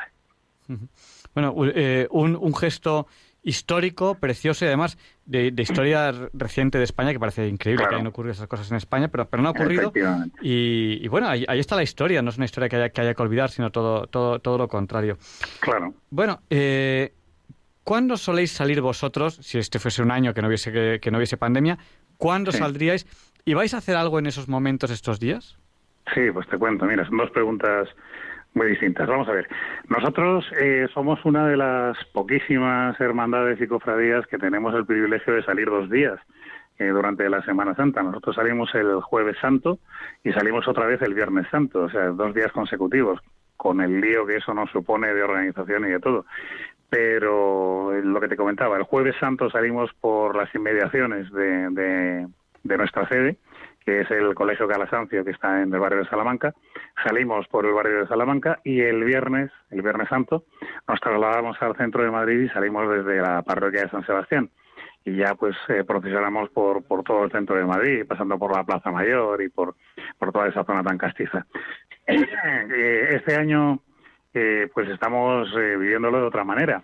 Eh, este año se decidió que, que no íbamos a salir porque entendíamos que, promover el que la gente en la calle pues pudiese reunirse para, para vernos pues era una temeridad. Juntar a la gente debajo de los varales de un paso pues haciendo un esfuerzo y estando en contacto unos con otros pues nos parecía que no era que no era lógico y pensábamos pues que, que por prudencia y por las medidas eh, que, que hay que aplicar de pues de sanidad y de, y de, simple sentido común no pues este año nos quedábamos en, en los templos lo que sí que se ha hecho es eh, invitar a los a los fieles y a, incluso a los turistas también a que sean ellos los que hagan la procesión un poco a la inversa que sean ellos los que vengan a vernos a nosotros. Y entonces lo que hemos hecho ha sido montar el paso, el paso profesional del Divino Cautivo, eh, montarlo tal y como saldría a la calle. Y lo que hacemos es tener un horario de visitas en, los distintos sitios en los que lo estamos exponiendo a lo largo de la Semana Santa para que los, los vecinos de Madrid y los fieles que quieran venir a verlo, pues lo puedan ver en, en toda su majestuosidad y toda su belleza, eh, tal y como saldría a las calles. Qué bien, y además hay que recordar al público quién es nada más y nada menos que el autor de esa bellísima talla del Divino Cautivo. Pues nada menos que don Mariano Benlliure, un, un escultor famosísimo con una gran cantidad de obras de imaginería de todo tipo, de imaginería civil y religiosa, y, que con nuestra talla yo creo que, hizo casi un poco el sumum ya de su, de su obra. Y además corre una cierta leyenda que, que no sabemos si es cierta o no, pero tiene visos de realidad. Eh, cuando él esculpe la imagen de- del divino cautivo, que es una imagen de está esculpida en madera de nogal maciza, eh, a tamaño natural, que mide un 80 metros, o sea que es, un, es una imagen que pesa casi 300 kilos, o sea que estamos hablando de una imagen pues muy potente. ¿no? Cuando él esculpe esta imagen, eh, él mismo se maravilla de su obra. Se dice que en ese momento era una persona con una vida un poco, un poco extraña y el señor Benjuri pues, se había casado tres veces, era famoso por la cantidad de amantes y de hijos legítimos e ilegítimos que tenía por todos lados. Y era una persona que estaba un poco alejada de, de la iglesia y que vivía un poco a su aire. Y sin embargo, pues una vez que, que, termina de esculpir esta imagen y que él mismo se queda maravillado con, con su propia obra, pues de alguna forma algo se le remueve en el interior, de manera que, que incluso condona parte de la deuda de- del pago de, de la imagen a, a la propia hermandad. Y es curioso cómo se implica en, en la hermandad de- que en ese momento estaban haciendo, en el año 1944, eh, cómo se implica en la hermandad que acaba siendo el primer hermano mayor de la hermandad. Es algo verdaderamente sorprendente y, bueno, pues que indica un cambio absoluto en su actitud.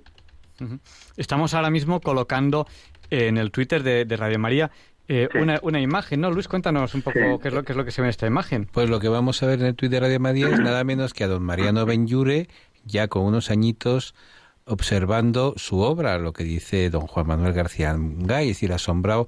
Eso le pasa muchas veces a los creadores o incluso a los campeones de Fórmula 1 o a los tenistas, ¿no? Que de repente han tenido una victoria, han, han ganado, han acabado una obra de una perfección asombrosa y ellos mismos se quedan asombrados y dicen, Dios mío, pero ¿cómo he podido hacer esto? ¿no? ¿Cómo he podido hacer esto? La imagen del divino cautivo a mí me, me, me emociona por la profunda dignidad del- de la imagen. Decir, el, el divino cautivo es nada menos que nuestro Señor y es la dignidad, la forma en que está con las dos manos atadas, ¿no? Y que está mirando, ¿no? Mirando a sus jueces, mirando a los verdugos.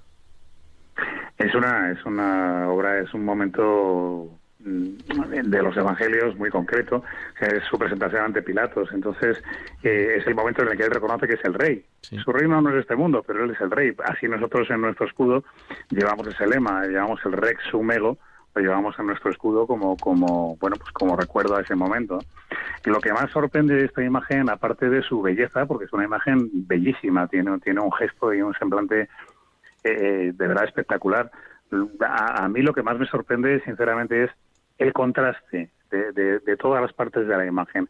Eh, es un, es un, un Jesús muy musculoso, en, una imagen todavía muy serena, todavía está intacto, no se le han flageado todavía, solamente está vestido con una túnica blanca. Eh, eh, pero bueno, eh, es un Jesús musculoso, fuerte, y que está, tiene las, las muñecas atadas con una cuerdecita muy fina, que da la impresión de que solo con que separase los brazos esa, esa cuerda se partiría, ¿no? Y sin embargo, la expresión que él tiene es de una serenidad absoluta y de una profundidad eh, tremenda que, que de alguna manera te está indicando y te está implicando pues cómo asume su propio destino y sabedor de lo que le espera en las horas siguientes, ¿verdad? Bueno, pues impresionante y, y bueno, em, animamos, animamos a los oyentes a que no dejen de visitar los pasos, porque este año los pasos no salen, pero lo que tiene que hacer la gente pues es de manera ordenada, em, aprovechar y vivir esta Semana Santa de la manera más intensa que se pueda eh, pues, pues sí, visitando ellos a, a los pasos, ¿no? Nosotros en, en mi parroquia, yo en plan de broma siempre digo que ahora, ahora soy portero de parroquia, porque ahora en las parroquias tiene que haber gente contando para no pasar el aforo y todo eso, Claro, y, y claro, da- y claro. dando gel, pues yo, yo, yo hago eso, ¿no? Portero de parroquia. Siempre, siempre hay un amigo mío que, que siempre cuando viene, en plan de broma, digo, "Ch", digo, digo, aquí no se puede, digo, digo, vestido así no se puede entrar. ya sabes que ya sabes que el- cuál es el patrón de los porte, de los porteros. No sé. San Pedro, que es el que tiene las llaves del cielo. Y, y- y hoy pues hemos vivido eh, una un- bueno pues hemos vivido uno- unos oficios y muy emotivos porque claro eh, como el aforo está limitado no se cabe entonces estaba lleno el templo en el aforo con la distancia de, de seguridad y tal que tenemos que tener llena una sala que hay ya de televisión y otra televisión y otro altavoz en la calle hasta donde llegásemos. Y bueno pues también eso ha sido pues un poco emotivo decir bueno pues esta esta Semana Santa así de esta manera pues pues pues espero que no vivamos ya ya otra otra más igual. Pero bueno pero ha sido una Semana Santa diferente y la gente pues pues muy emocionada Eh, el párroco no le gusta que saquemos sillas porque luego pues al salir la gente pues se tropieza con las sillas pero hemos hecho que sacar alguna porque claro había gente mayor que no que no cabía y bueno pues para esa gente pues había había que sacar sillas Solo O sea, faltaría que no pudiese la gente mayor asistir a los oficios. Y como bien nos dijo un sacerdote cuando, cuando hablábamos de pandemia aquí, pues eh, hace muchos programas, nos dijo, no hay que dejar de vivir por miedo a morir. Es decir, bueno, pues eh, con prudencia hay que seguir haciendo las cosas que, que, que haríamos y muy especialmente, pues yo creo que es el momento de, de avivar nuestra fe en momentos de dificultades como, como es la pandemia. Pues, pues Juan Manuel, muchísimas gracias por todo. Y no sé si quieres aprovechar, como hermano mayor de la cofradía, para decirnos algo a través de la radio, que sabes que aquí tienes un micrófono amigo siempre abierto. Pues muchísimas gracias. Si me permites, te voy a, os voy a contar a todos un par de cosas. Una, dónde estamos, para que la gente que quiera claro, claro. que quiera venir a visitarnos, pues pueda hacerlo. Nosotros hemos hecho un gran esfuerzo en esta Semana Santa porque hemos estado en tres en- emplazamientos diferentes y eso nos ha supuesto, pues eh, como podéis imaginar, una logística bárbara porque solo trasladar el paso de un lado a otro pues es muy difícil porque el paso junto con la imagen pues pesa muchísimo, va adornado, hay que montar y desmontar muchas piezas, o sea que ha sido eh, está siendo un trabajo muy muy importante. Empezamos en la parroquia del Pilar, que estuvimos desde el, el viernes de Dolores hasta el domingo de Ramos.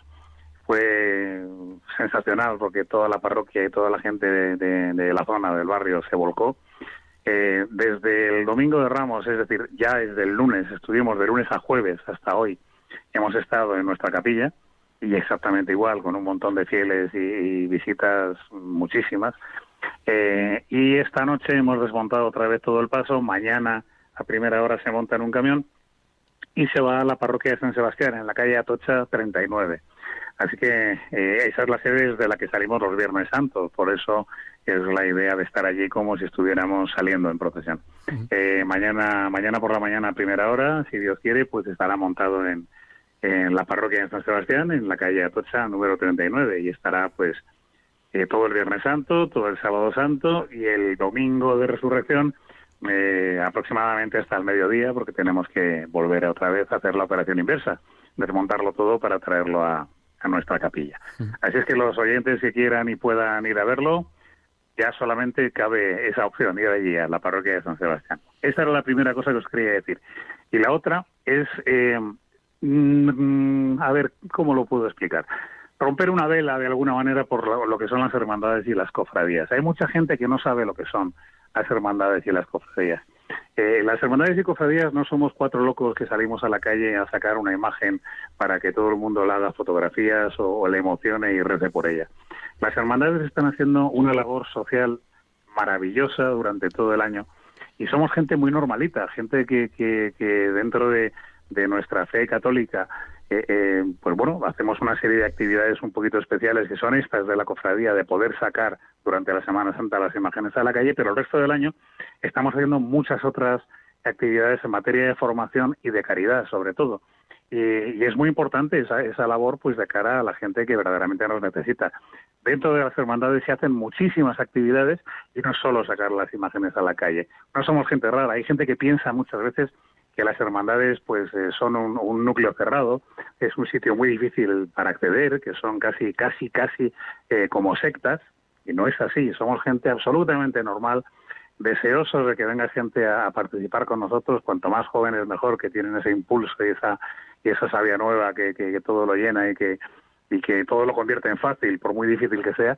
Y de verdad, tenemos tantas actividades que es una, es una maravilla vivir todas estas cosas en hermandad.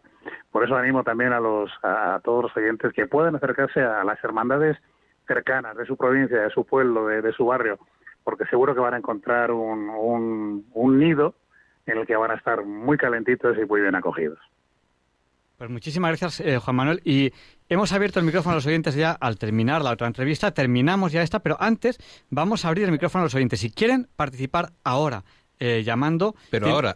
Pero ahora tiene que Ahora ser, mismo. Tiene que ser ahora, porque, porque en este programa especial de tres horas se nos, se nos va el tiempo.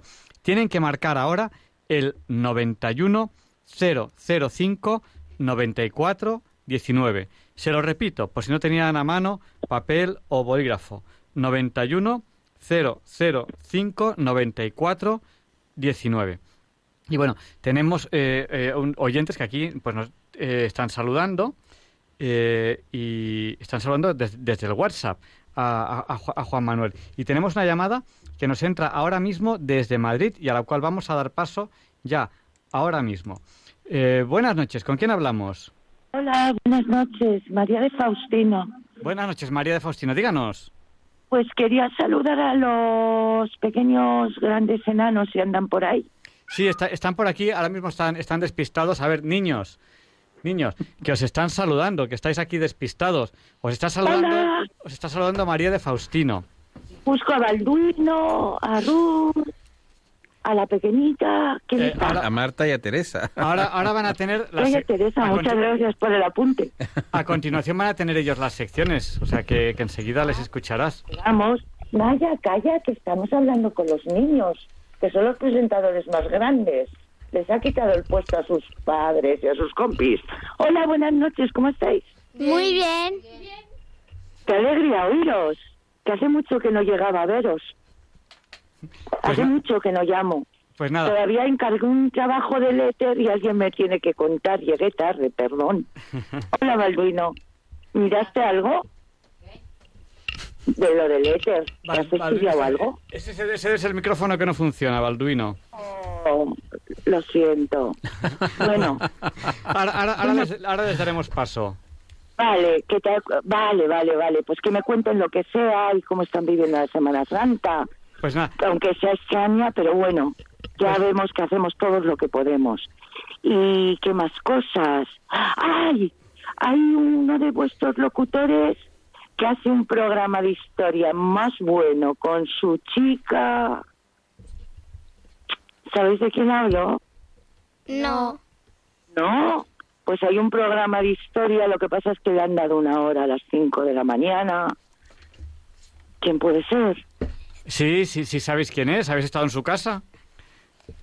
¿Habéis estado ¿No en su hay casa? alguien ahí que está con vosotros que hace un programa que cuenta la historia de la de la iglesia y de España a la vez y es genial, además lo hace con su chica, Con que su hace el doble de bueno. Pues no, no sé quién es. Ni Pues yo. lo tienes que tener muy cerca.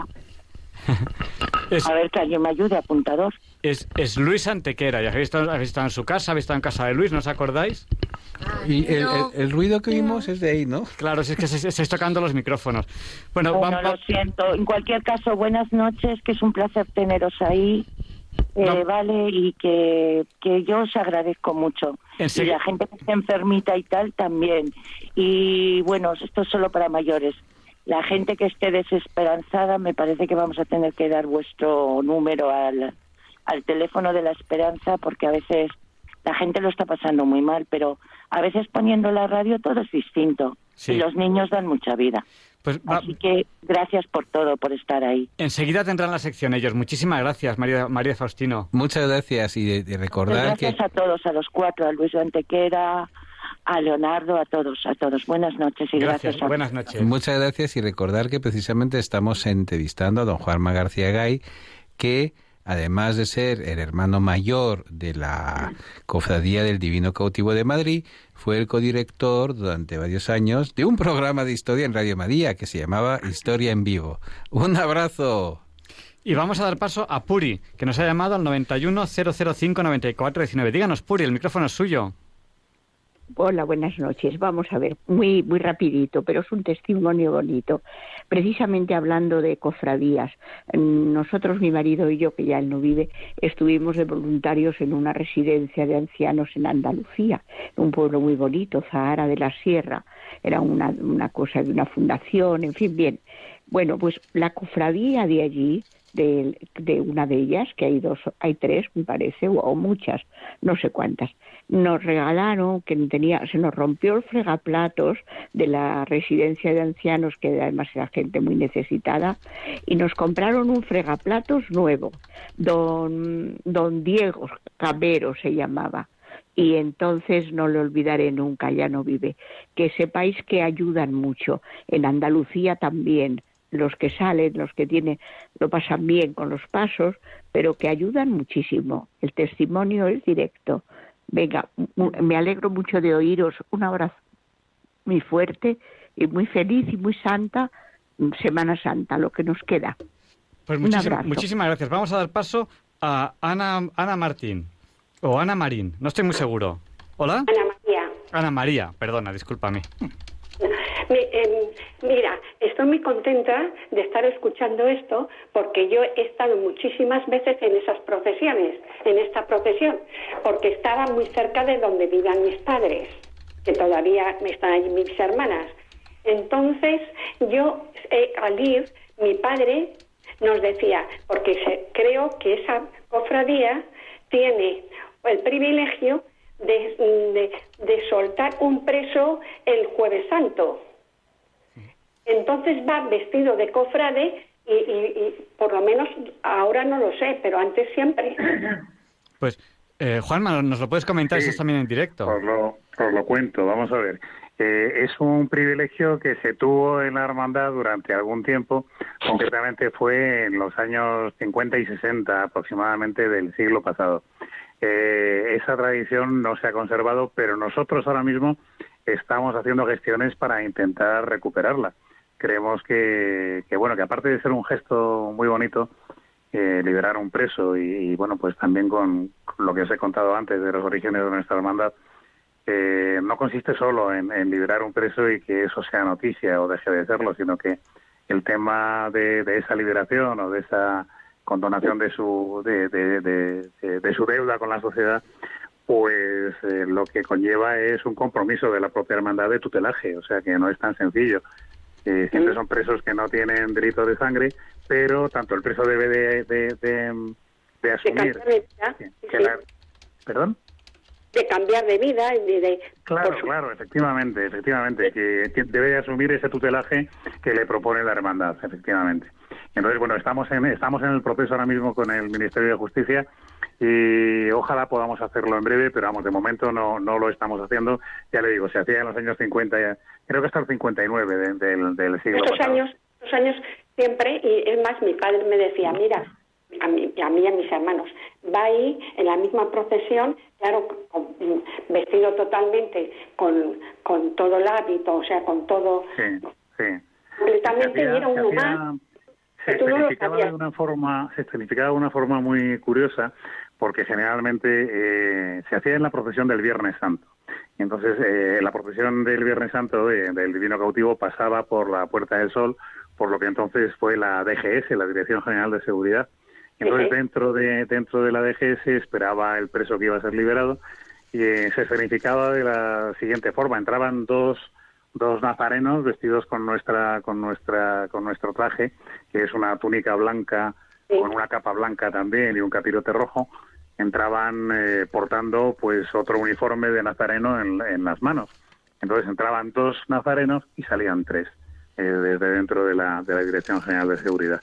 Y lo que hacía ese ese preso a partir de ese momento era seguir la procesión con una cruz que nosotros seguimos teniendo guardada, que, que además el nombre evidentemente es fácil de recordar, es la cruz del preso, que es una cruz de madera con unas dimensiones enormes y con un gran preso que era, la verdad que era un gran sacrificio moverla y, y terminaban la procesión portando esa cruz como sacrificio y bueno, después de aquello quedaban liberados.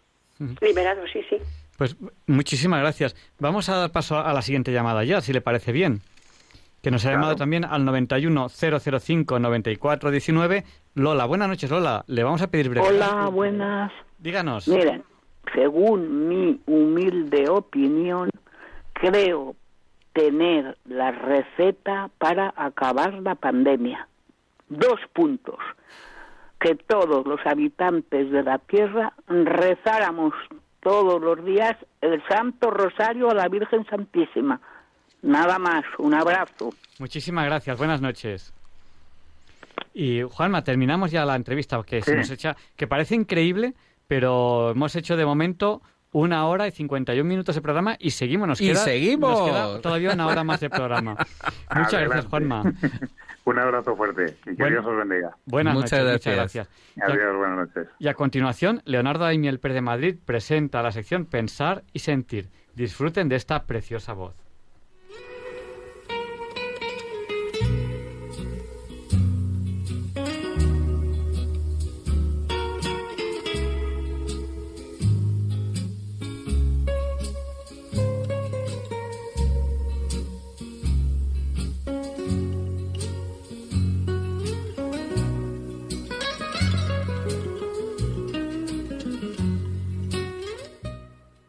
Buenas noches, queridos oyentes de Radio María.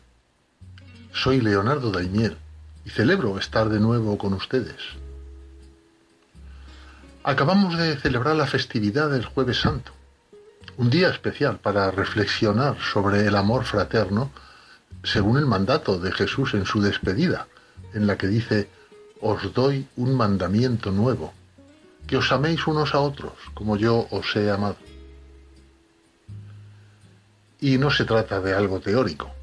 A lo largo de los siglos, infinidad de personas lo han cumplido y lo siguen cumpliendo, aunque en muchos casos eso implica entregar la propia vida, bien sea de una vez o a través del día a día. A principios del siglo XX surge Cáritas, una institución que no necesita presentación. Su reconocimiento social es impactante. Las Cáritas diocesanas están presentes en dos tercios del mundo. De conformidad con su hermoso nombre, que es clave del Evangelio, están dedicadas a ayudar a personas necesitadas. Y como escribe Federico Fernández de Buján al respecto, toda persona necesitada de alimento, casa, vestido, trabajo, consuelo, tiene gran valor para nosotros, porque lo tiene para Dios.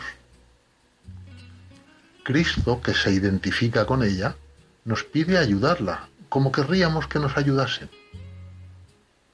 Los cristianos somos indignos de este nombre si no lo procuramos. Desde hace un año, la actividad de Caritas se ha desbordado. Las peticiones de ayuda son descomunales. Sus voluntarios son muchos, cada vez más, y trabajan sin descanso. Las donaciones se han incrementado. Las iglesias son refugio seguro para personas, creyentes y no creyentes. Así se constata en las decenas de miles que acuden a las cáritas parroquiales en busca de ayuda.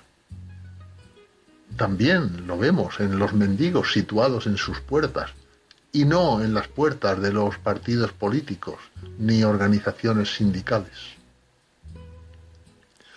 Y es que en sus dos mil años de historia, la dimensión humanitaria del cristianismo ha logrado más en su misión de socorrer a personas necesitadas que todas las acciones juntas de las demás instituciones sociales.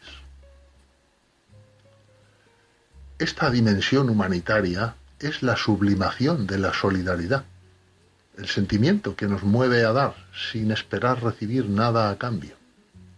Y está desde siempre en la base de los mejores valores humanos.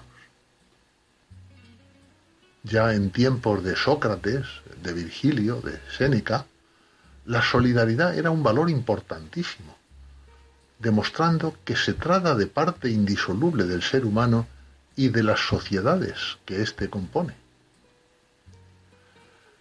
A lo largo de la historia tenemos ejemplos en la obra de muchos escritores y personalidades artísticas y humanísticas. Traigo aquí algunas frases que nos pueden servir también para pensar y sentir sobre esto. En todas ellas podemos encontrar ideas que inspiran y nos llaman a la acción individual y colectiva. La razón fundamental es que son las acciones que buscan el bien común las que definen quién somos y qué aspiramos a conseguir. Las iré diciendo una a una con el nombre de su autor. La persona sabia no atesora. Cuanto más ayuda a los demás, más se beneficia.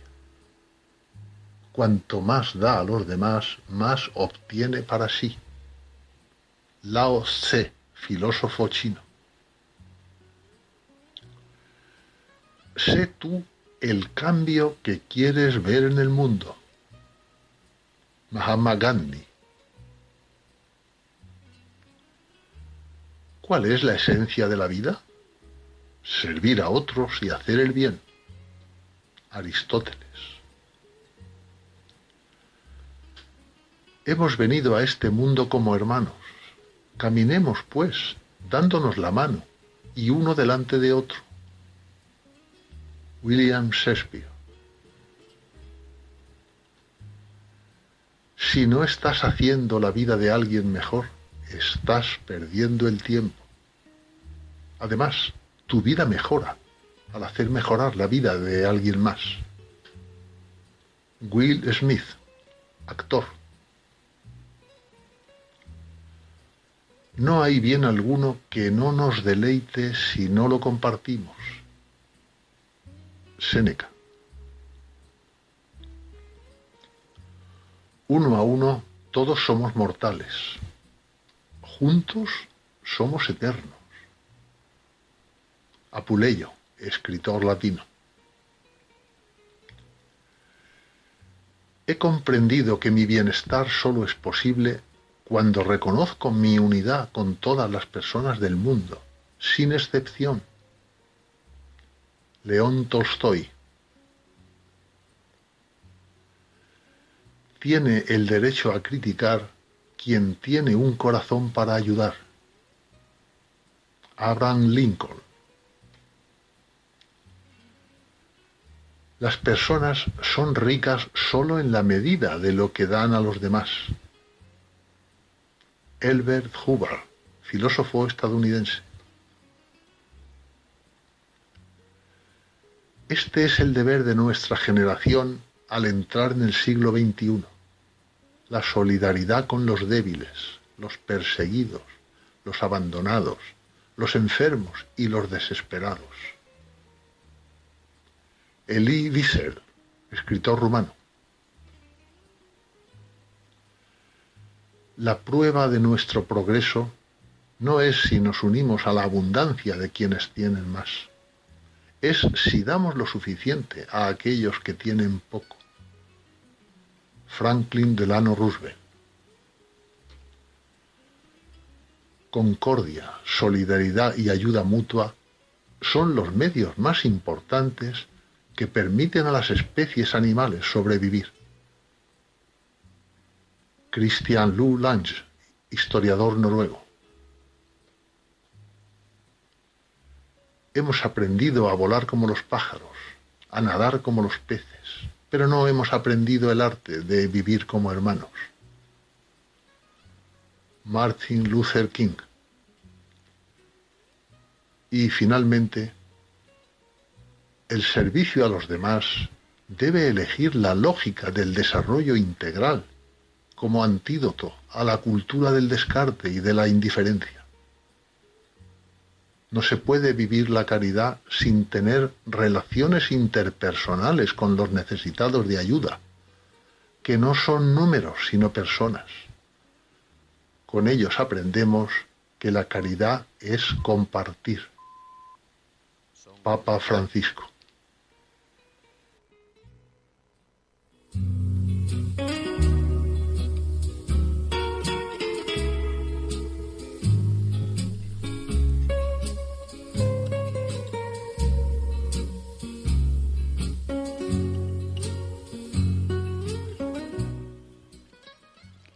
Seguimos en este programa especial de noche de jueves a viernes santo en Diálogos con la Ciencia. Son justo ahora las dos. A lo mejor alguno de ustedes se ha conectado para escuchar el Catecismo de la Iglesia Católica con Monseñor José Ignacio Munilla. Y yo ya saben que mi oración cuando paso a Monseñor José Ignacio Munilla siempre es la misma. Señor, dame una voz como la de Monseñor Munilla y una sabiduría como la suya. Pues el programa de hoy del Catecismo de la Iglesia Católica pues se emitirá mañana. Así que no se preocupen ustedes que no se pierde el programa con Monseñor José Ignacio Munilla, que es uno de los, de los programas más queridos de, de Radio María. Y hoy, en el programa especial de Jueves a Viernes Santo, hemos tenido una primera parte, de aquí en Diálogos con la Ciencia, pues si se la han perdido, en la que hemos hablado de eh, la Santa Cruz desde el punto de vista científico y el Santo Sepulcro. Es un programa especial que empezamos la semana pasada hablando del Santo Grial, el Santo Cáliz. Hoy hemos hablado de Santa Cruz y el Santo Sepulcro y la semana que viene hablaremos de la síndone, la sábana santa y el sudario de Oviedo. Después, en Diálogos con la Ciencia, hemos tenido la sección en la que hemos hablado de naturaleza, océano y tiburones.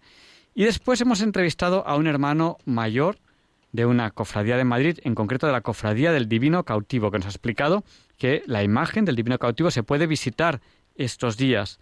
Se puede visitar porque las procesiones ahora no pueden salir. Muchas, muchas imágenes se pueden visitar estos días. O sea que si no pueden salir las imágenes, ustedes con las medidas oportunas de seguridad, de distancia social y, con mascarilla y con prudencia, sí pueden visitar las imágenes. Y como decía un sacerdote hace mucho tiempo, cuando hablábamos aquí de pandemia, nos decía, no hay que dejar de vivir con miedo a morir. Pues en eso estamos completamente de acuerdo. Hay que ser prudentes, pero no hay que dejar de vivir por miedo a morir. Y, y, bueno, seguimos en este programa especial de Diálogos con la Ciencia. Y ahora empiezan ya las secciones de los niños. Y empezamos con la primera sección, que es la de Balduino.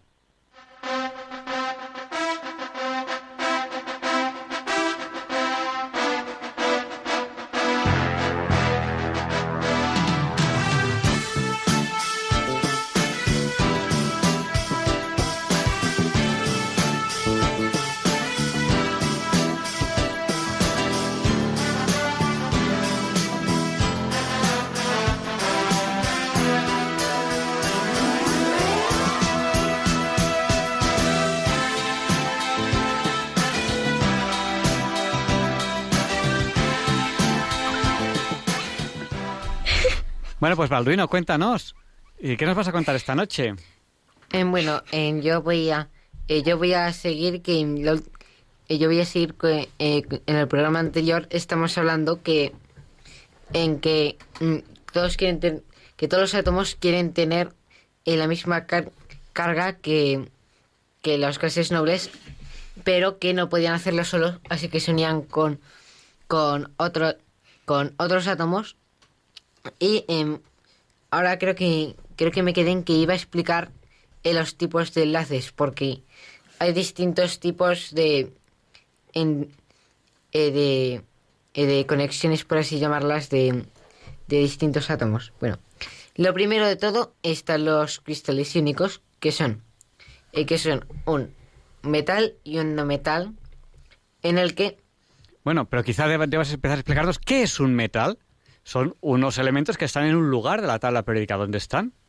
Eh, bueno, eh, yo no sé si lo expliqué el otro día, pero en la, en la tabla periódica, eh, empezando desde el boro, haciendo una escalera, una diagonal, eh, a, la, a la izquierda de, a la izquierda de esa de esa línea imaginaria que bueno eh, se presenta en la tabla periódica así que imaginaria es. Eh, son los metales y eh, al- a la derecha eh, entre la línea y los clases nobles estarían los no metales. Bueno, los pues- no metales quieren lo que quieren hacer es conseguir como están más cerca de los clases nobles lo que quieren hacer es conseguir electrones para tener ah, para tener la misma carga y los metales que están un poco más lejos quieren deshacerse de ellos para llegar a, a tener la carga de los clases nobles. Bueno, eh, ahora vamos a continuar y con los cristales iónicos, que es, ya he dicho que es un, la, eh, cuando se enlazan un gas, un metal y un no metal. Entonces, eh, el metal le da, le da electrones al no metal de tal forma que el metal se convierte en un cation y el no metal en un ion. Eh, luego están los enlaces covalentes en los que se, se juntan dos átomos no metálicos que como los dos quieren los electrones, lo que hacen en vez de darlos es que los comparten. Hay, o sea que hay ciertos electrones que son de los dos átomos al mismo tiempo. Y por último están los cristales no metálicos, que estos, como todo el mundo quiere deshacerse de ellos, y- pero como, como ya dije en el anterior programa, no, no pueden tener los electrones así por, porque sí, lo que hacen es que eh, todos los sueltan, pero or- eh, se juntan todos y sueltan todos los electrones que no quieren. Eh, que, bueno, para empezar, se me ha olvidado decir que los cri- cristales, que decir, los enlaces metálicos, suelen ser de grande, eh, suelen ser muchos, eh, muchos átomos del, mi- eh, que de- del mismo elemento, eh, suelen ser muchos, así que lo que hacen es que sueltan todos los electrones y alrededor de esa molécula, eh, por todas partes se forman a una nube de electrones eh, que hecha por hecha por todos los electrones que se han, han tirado, pero los electrones se quedan en la molécula. No están ninguno de los átomos, pero sin la molécula. Eh, bueno, eh, lo siguiente es que eh, un- muchos enlaces forman cristales. Que, los, que los cristales, cada tipo de cristal tiene características similares todas entre sí. Por ejemplo, los cristales hechos de enlaces iónicos, o sea, los cristales iónicos, eh, son sólidos con altos puntos de fusión y ebullición, no conducen la corriente en estado sólido, pero si fundidos o en disolución. Eh, son solubles al agua, son duros pero frágiles.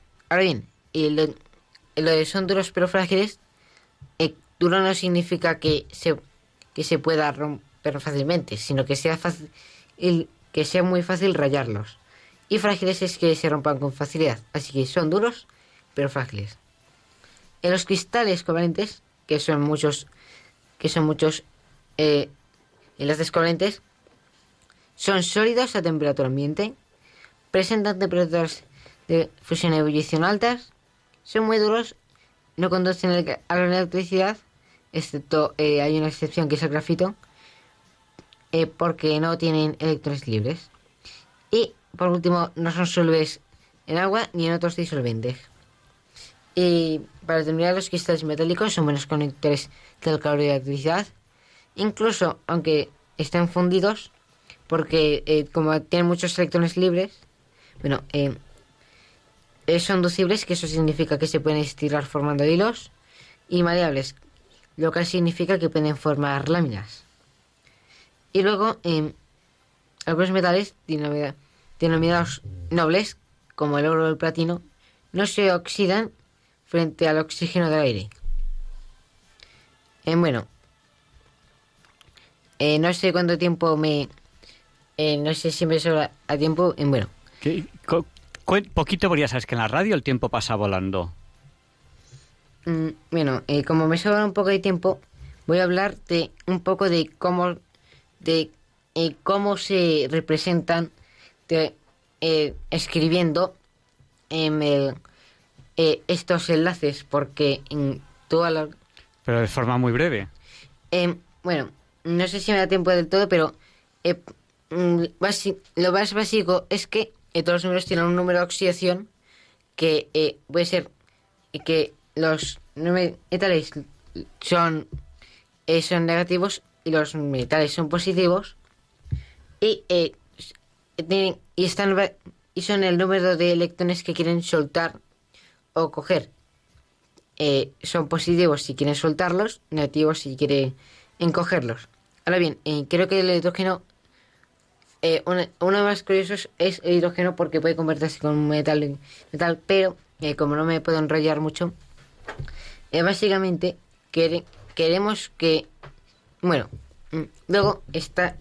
Tenemos es el, número de oxidación y luego, escrito abajo a la izquierda, se escribe el número de... El número de electrones, quiere decir, el número, el número de átomos que se necesita de cada tipo.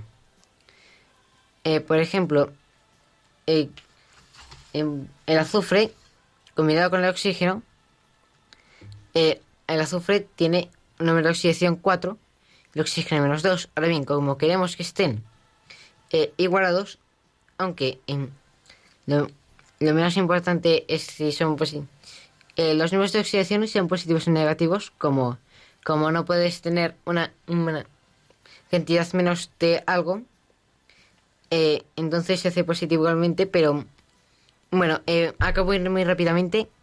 Eh, básicamente eh, se necesitarían dos de, eh, dos de azufre y cuatro de y cuatro de óxido eh, para que así eh, 2 por 4 es igual a 8 y 4 por 2 es 8 también, así que los números de oxidación multiplicados por el número de átomos que hay es el mismo en los dos. Ahora bien, bueno, mm, me dicen que ya se me acaba el tiempo, así que seguiremos en el próximo programa. Pues muchas gracias, Balduino.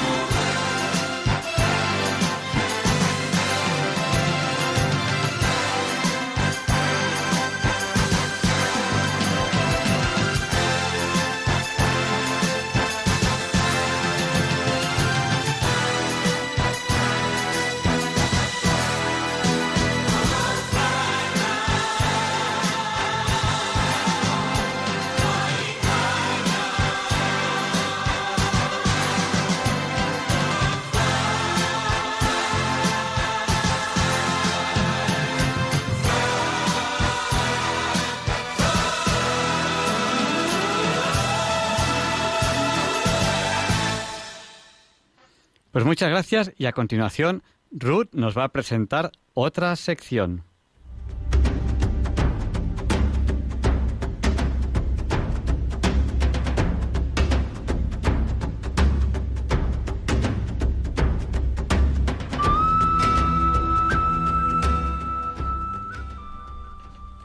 Hola, buenas noches a todos. Yo tenía una sección preparada, pero la perdí por casa y sigo buscándola. O sea que hoy voy a hablar de la masa y el volumen y si me da tiempo, la densidad. Lo primero, la masa es la cantidad de materia de un cuerpo y la mm, unidad del sistema internacional es el kilogramo. Equivale- una tonelada es igual a mil kilogramos y un kilogramo es igual a mil gramos, que es igual en notación científica 10 elevado a 3 gramos. Y, y mm, un gramo son mil gramos, que es igual a 10 elevado a 3 miligramos en notación científica. Un gramo es igual a 10 elevado a 6 microgramos. Em, luego el volumen es la cantidad de espacio que ocupa un cuerpo y la unidad del sistema internacional es el metro cúbico, eh, que se escribe m elevado a la 3. Em, para medir un volumen de los líquidos, em, en un laboratorio, por ejemplo, se emplean probetas y pipetas o buretas y en litros o mililitros. Y luego para medir el volumen en, en sólido se puede emplear dos procedimientos, el método metálico y el método de inversión. Matemático, perdón. El, el método matemático, perdón. El método matemático. Pues cuando el sólido tiene forma regular, eh, esfera, cubo, cilíndrico, cilindro o algo así se determina a partir de sus dimensiones y de la fórmula de un volumen del cuerpo y del método de la inversión es un método directo para los cuerpos regulares o irregulares que es sumergir el cuerpo en una probeta con agua y el aumento del volumen indicará el volumen del cuerpo. Y luego la, la densidad. La densidad es una propiedad característica de la materia y su valor no depende de la cantidad de la materia, solamente de la naturaleza de sus sustancias. En el sistema internacional es en kilogramos partido en metros cúbicos y, y densidad es igual a masa por volumen. Densidad es igual a masa por volumen. Masa partido por volumen. Masa- Kilogramos partido por metro cúbico. Sí, Pues eso, dividido. partido, bueno, dividido, perdón. Pues eso. Y la densidad relativa es cuántas veces tiene la densidad del agua, porque como un- uno de los, de los eh, componentes que más existen en, en el planeta Tierra es el agua, en superficie, en la corteza terrestre, en el interior no, pues entonces se habla de densidad relativa. Cuando es 1,8, es 1,8 veces la densidad del agua, por ejemplo. Ruth, ¿alguna cosilla más? Sí, que la densidad no depende de la cantidad de la materia. Por eso se dice que en una, en una propiedad característica de la materia. Propiedad característica. Pues muchas gracias. De nada. Buenas noches. Espero que les, se les haya gustado.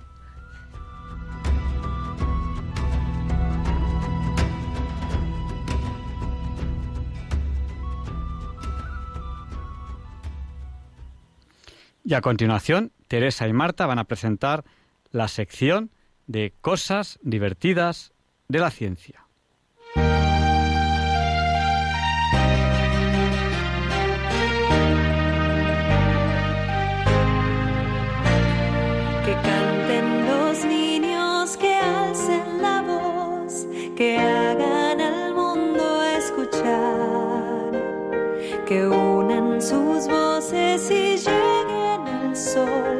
En ellos está la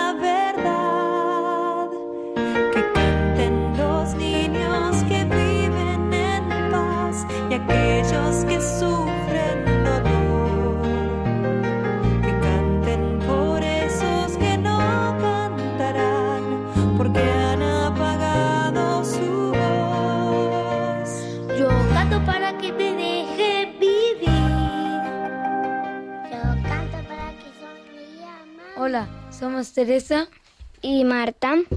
Y hoy os vamos a hablar de las cosas Cosas divertidas de la ciencia. Y hoy hablamos de Pompibol. Para el pompibol se necesita un pompero y guantes para crear y tocar la- las pompas. Normas. La primera es que pierde el último en tocar la burbuja antes de que se explote. Y la segunda es divertirse. Y ya está. ¿Ese juego lo habéis inventado vosotras? Sí. Pues nada, todos a jugar al pompibol, que es hacer una pompa y al que se le reviente la pompa pierde. ¿No es así? Sí. Pues muchísimas gracias, niños. Buenas noches. Bueno, hasta aquí el programa de hoy. Adiós. Gracias por, por- gracias por escucharnos.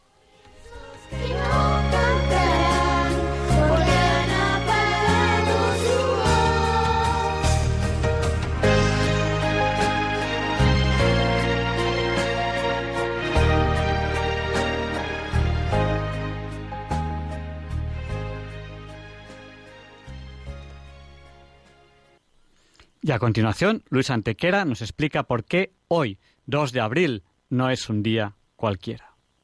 It's a lovely day today, and whatever you've got to do, I'd be so happy to be doing it with you. But if you've got something that must be done, and it can only be done by one, there is nothing more to say. Except it's a lovely day for saying it's a lovely day.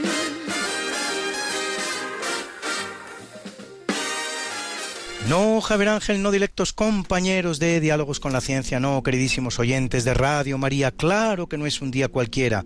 Ningún día es un día cualquiera y este 2 de abril que nos disponemos a comenzar ahora mismo tampoco, porque en fecha tal, pero del año 30 o 33, no está absolutamente claro, según certifican una cantidad abrumadora de pruebas y fuentes históricas, a pesar de lo cual no faltan oportunistas para negar la historicidad del evento y ganarse algún minuto de mediática atención, Tal día como hoy, en la importante ciudad de Jerusalén, en la prefectura de Judea, cuya capital es Cesarea Marítima, bajo el gobierno del prefecto romano Poncio Pilatos, en la provincia de Siria, tiene lugar un extraño juicio que, contrariamente a lo que pueda pensarse, no forma parte de ningún proceso normalizado, sino que es completamente improvisado y ocasional, de resultas del cual un profeta que viene recorriendo los caminos y ciudades de Israel desde hace tres años ya acaba colgado de una cruz junto con dos ladrones. El ajusticiado es un Galileo conocido por sus conciudadanos como Jesús de Nazaret. Su crucifixión producirá una convulsión en la historia del ser humano sin precedente alguno.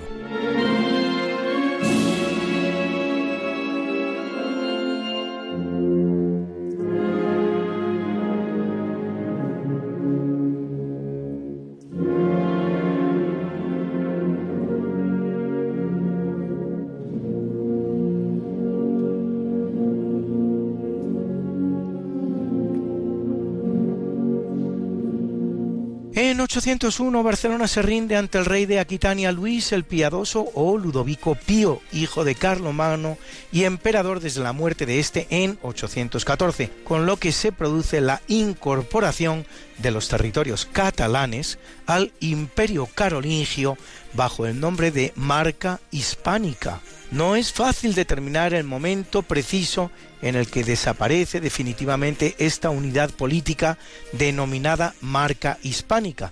Pero la falta de constancia de que el conde de Barcelona, Borrell II, preste juramento de fidelidad al rey franco Hugo I Capeto, pese a que éste se lo requiera por escrito en 988, suele servir para datar la definitiva independencia del condado de Barcelona. En 1150 el matrimonio del conde Ramón IV de Barcelona con Petronila, que será reina titular de Aragón, produce la incorporación del condado de Barcelona a la corona de Aragón. El hijo de ambos, Alfonso II, será el primer rey de Aragón, que es además conde de Barcelona, título que queda indisolublemente unido desde entonces a la corona de Aragón.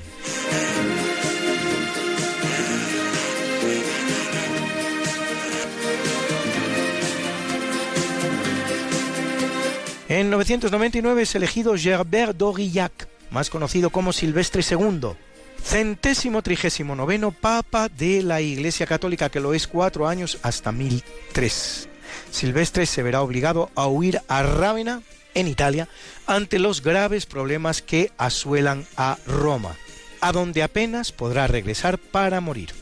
Hombre de gran talla intelectual, verdadero erudito, dejará obras como sobre lo racional y sobre el uso de la razón y sobre el cuerpo y la sangre de Cristo, introduciendo en Francia y en la Iglesia el sistema decimal islámico y el uso del cero.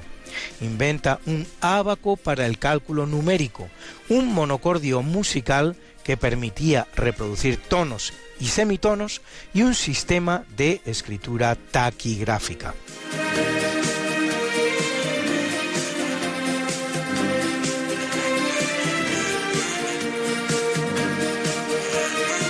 En 1118, en la iglesia del Santo Sepulcro, es consagrado rey de Jerusalén Balduino II, que sucede a su primo Balduino I y va a reinar durante 13 años, siendo sucedido por Melisenda, su hija.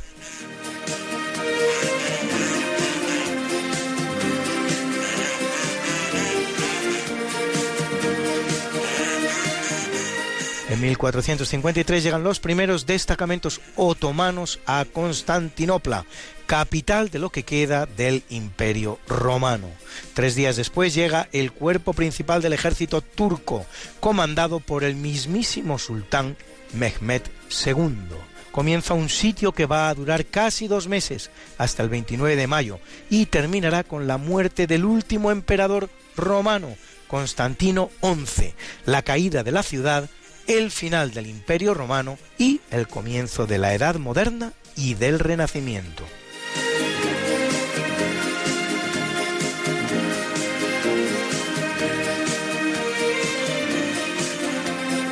En el capítulo siempre fecundo de la conquista, colonización y evangelización de América por los españoles, que va a permitir a los indígenas americanos el tránsito del neolítico al renacimiento en apenas dos generaciones, un tránsito que a los europeos había costado 7.000 enteros años, en 1513 el explorador español Juan Ponce de León descubre la Florida en territorio norteamericano.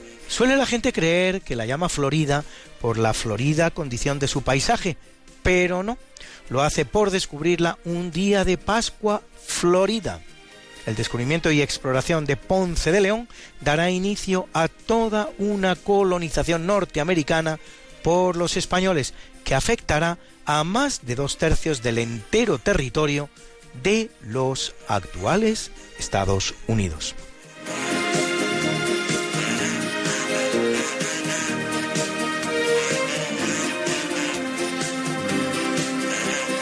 En 1767, dos años después del motín de Esquilache y acusados de estar implicados en él, Carlos III decreta la expulsión de los jesuitas de España y de todas sus posesiones mundiales.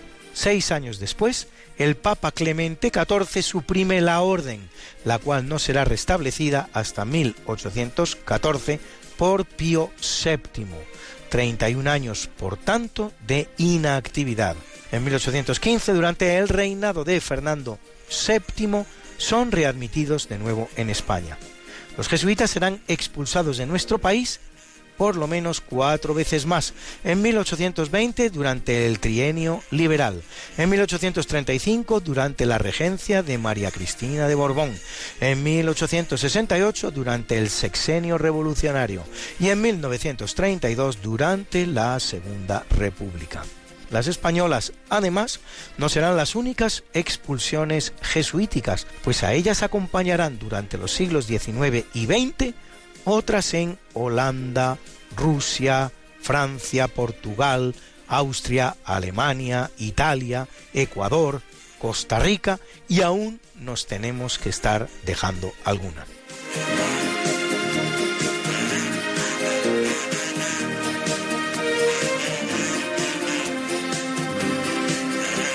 En 1792 el Congreso de los Estados Unidos aprueba la Coinage Act o ley de acuñación, mediante la que establece el dólar de plata como unidad monetaria. Por desconocido que sea, el dólar forma parte de la nutrida herencia hispánica de los Estados Unidos de Norteamérica. Pues es una moneda española de 8 reales que circula por América, muy similar a la moneda austríaca del Thaler o Tala españolizada como dólar.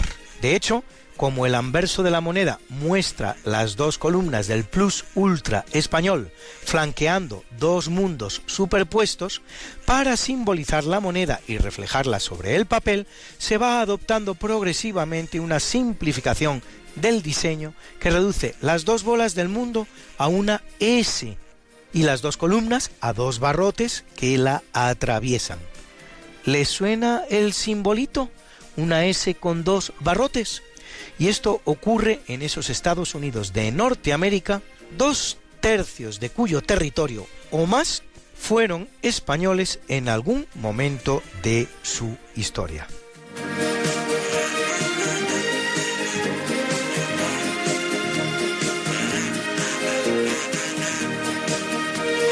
1810, tras divorciarse de Josephine de Beauharnais, Napoleón I casa con María Luisa de Habsburgo, hija del emperador austríaco Francisco I y sobrina de María Antonieta, la reina de Francia guillotinada por la Revolución Francesa. María Luisa dará un hijo a Napoleón, que pasa a la historia como Napoleón II, aunque nunca llegará a reinar y prácticamente tampoco a conocer a su padre, del que es separado a los tres años de edad.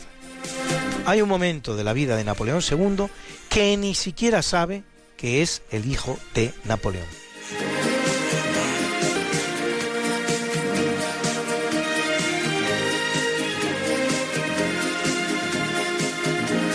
En 1939, al día siguiente de terminar la Guerra Civil Española, Estados Unidos, como ya hicieran antes Francia y Gran Bretaña, reconoce el gobierno español del generalísimo Franco, vencedor de la guerra contra el ejército del Frente Popular.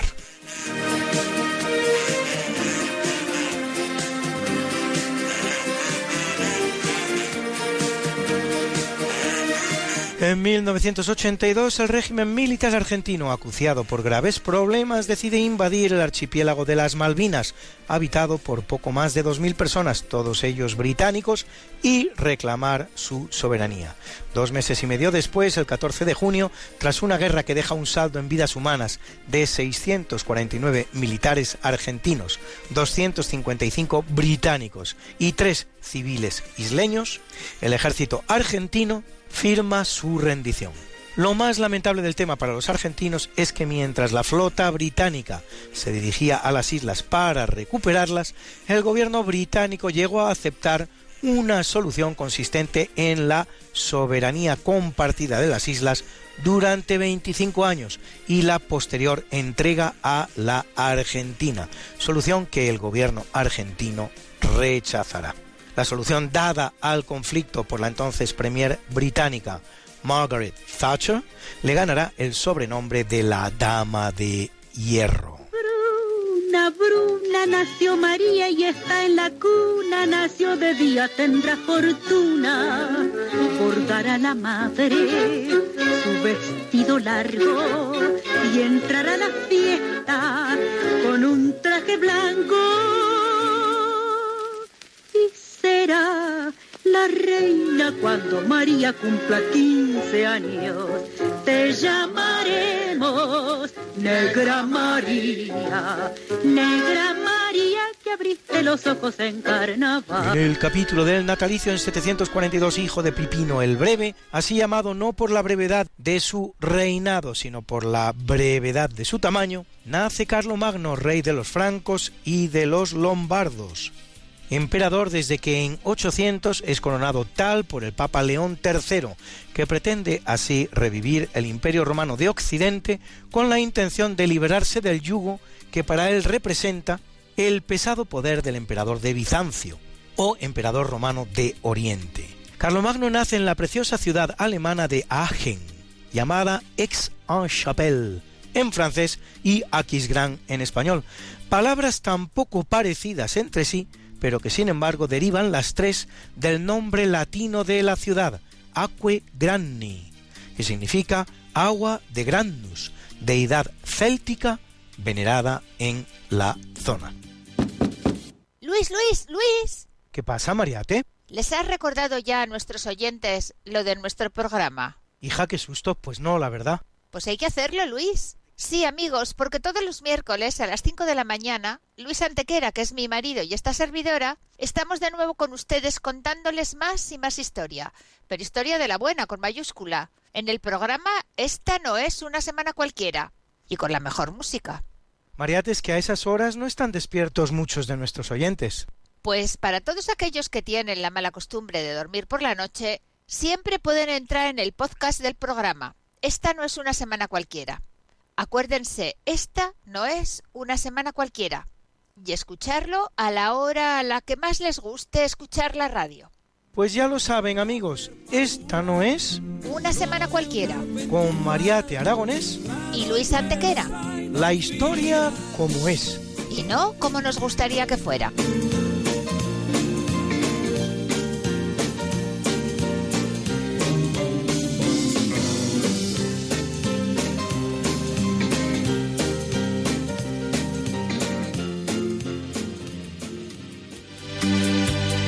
En 1602 nace María Coronel y Arana, más conocida como María de Jesús de Ágreda o la Madre Ágreda. Monja concepcionista española y venerable de la Iglesia Católica que mantendrá una abundante correspondencia epistolar con el rey Felipe IV de España, más de 600 cartas en las que le da consejos políticos y hasta militares y le anima a tomar las riendas del gobierno, y también con personajes como San Francisco de Borja o incluso el futuro Papa Clemente IX, representante además del misticismo español, a la que se atribuyen importantes bilocaciones o presencia simultánea en dos lugares completamente diferentes, como aquellas que la sitúan en las provincias españolas de Nuevo México y Texas, en los actuales Estados Unidos, donde convierte a miles de indios que la llamaban la Dama Azul de los Llanos, siendo así que Sor María nunca viajó allí, ni abandonó jamás el claustro de su convento de Ágreda, por cierto, de su propiedad y donde yace incorrupta.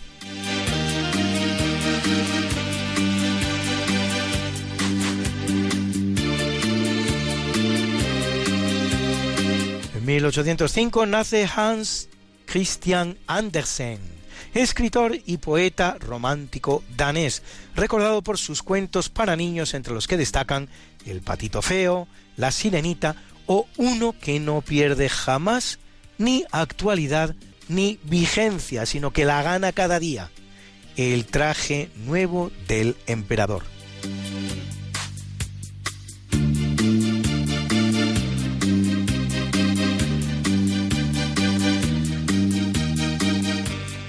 En 1840 nace Émile Zola, escritor francés considerado como el mayor representante del naturalismo corriente derivada del realismo, autor del famoso artículo J'accuse, yo acuso, en el que da un nuevo enfoque al affaire Dreyfus, que convulsiona Francia sobre la cuestión del antisemitismo. Un teniente francés, francés y judío, el teniente Dreyfus, falsamente acusado de una acción de espionaje contra Francia. Autor nuestro Zola también del conjunto de 20 novelas que titula Le Rougon Macquart.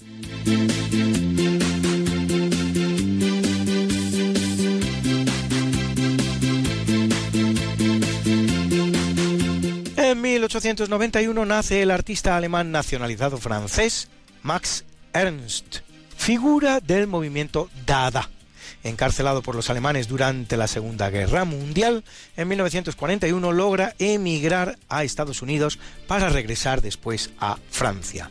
El movimiento Dada, creado en el cabaret Voltaire en Zúrich en 1916, con Hugo Ball como fundador, debe su nombre al rumano Tristan Tzara, quien lo habría elegido al azar sobre un diccionario, diciendo de la palabra Dada no significa nada.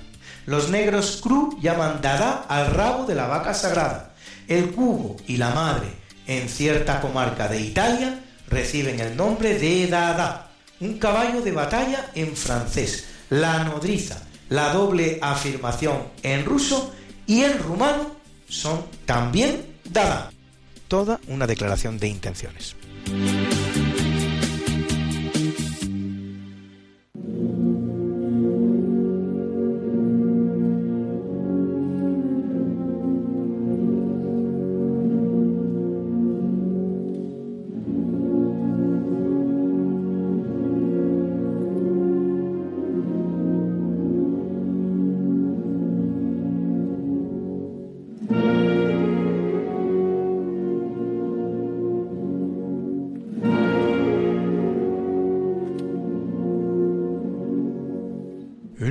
Capítulo del obituario muere en 1416 Fernando de Antequera, rey aragonés, con el que por cierto no me une parentesco conocido, infante de Castilla, hijo de Juan I de Castilla, que, vacante el trono aragonés a la muerte de Martín el Humano, acaba siendo el elegido en Caspe para proveerlo, reinando como Fernando I de Aragón, llamado el de Antequera por la conquista que hace para Castilla de la preciosa ciudad andaluza de Antequera. Importantísimo cruce de caminos andaluz, que con su entronamiento en Aragón introduce en ese reino la casa de Trastámara que ya reinaba en Castilla. Nieto suyo será Fernando II de Aragón, más conocido como Fernando el Católico, que casa con su prima Isabel de Castilla, y como él, Trastámara.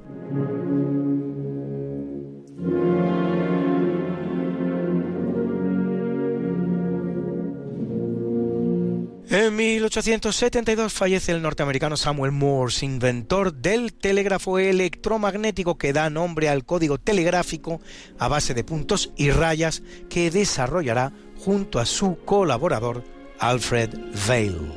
En 1974, sin concluir su mandato de cinco años, muere de cáncer Georges Pompidou, presidente de la Quinta República Francesa desde 1969 y primer ministro francés de 1962 a 1968.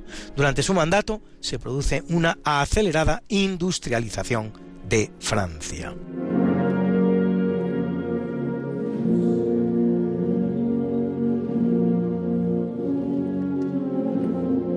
En 2005 muere Karol Wojtyła, más conocido como Juan Pablo II, vicentésimo sexagésimo cuarto Papa de la Iglesia Católica, que lo es nada menos que 27 años, el tercer pontificado más largo de la historia después del de San Pedro y del de Pío IX, de nacionalidad polaca.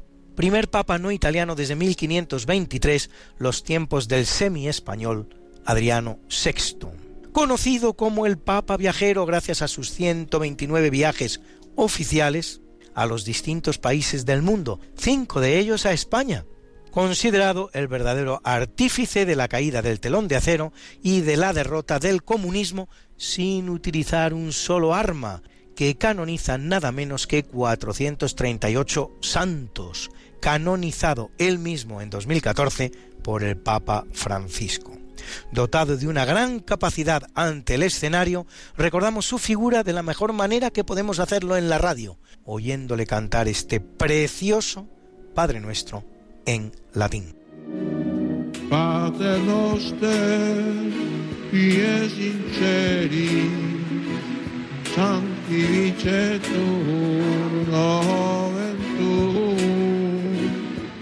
adveniat regnum fiat voluntas tua, sicur in cielo ed in terra.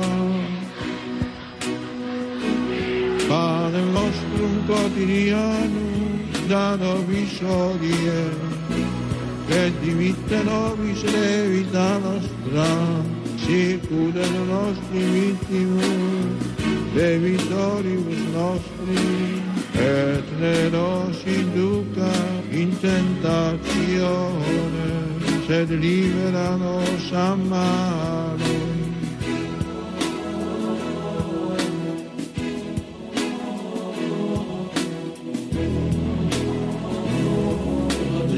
noster, qui es in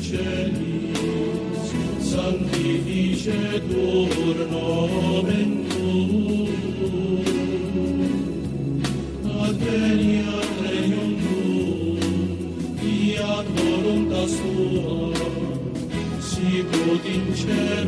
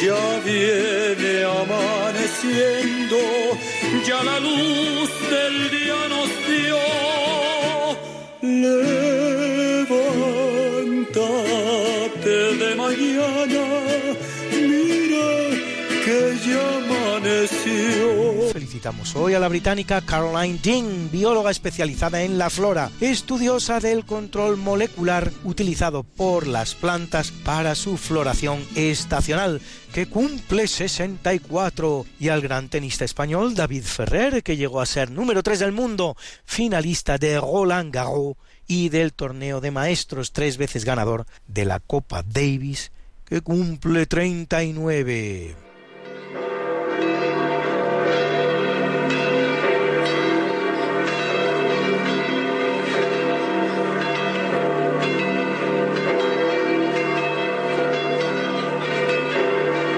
Celebra la Iglesia Católica a Nuestra Señora del Camino y a Teodosia, Anfiano, Edesio, Enrique, Eutimio, Tito y Flodoberta, mártires, a Abundio, Urbano, Nicesio, Víctor y Bernardo, a Francisco de Paula, fundador, fundador, fundador, y a María Egipcíaca, peregrina, peregrina. Hoy es el Día Mundial del Autismo y como yo sé que a muchos de ustedes les gustan estas efemérides, pues pueden ustedes consultarlas como siempre en el medio Religión en Libertad, en su columna En Cuerpo y Alma, donde las colgamos para ustedes cada semana, semana, Got something that must be done, and it can only be done by one. There is nothing more to say, except it's a lovely day for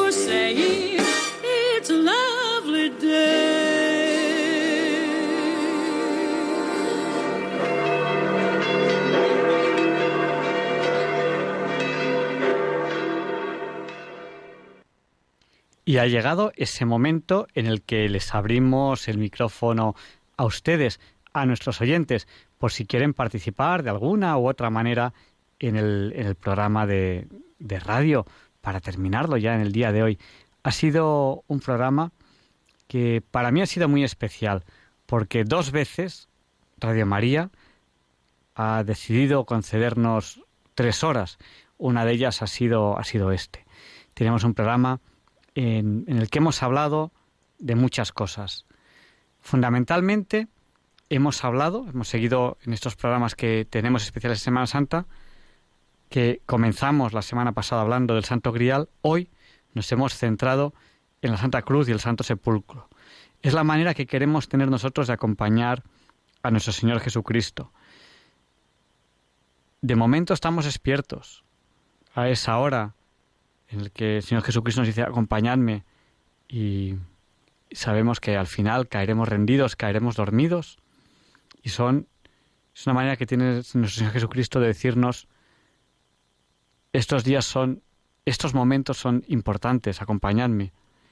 Y, y esa dificultad que tiene el hombre para cumplir a veces el mandato divino y no conseguimos estar despiertos.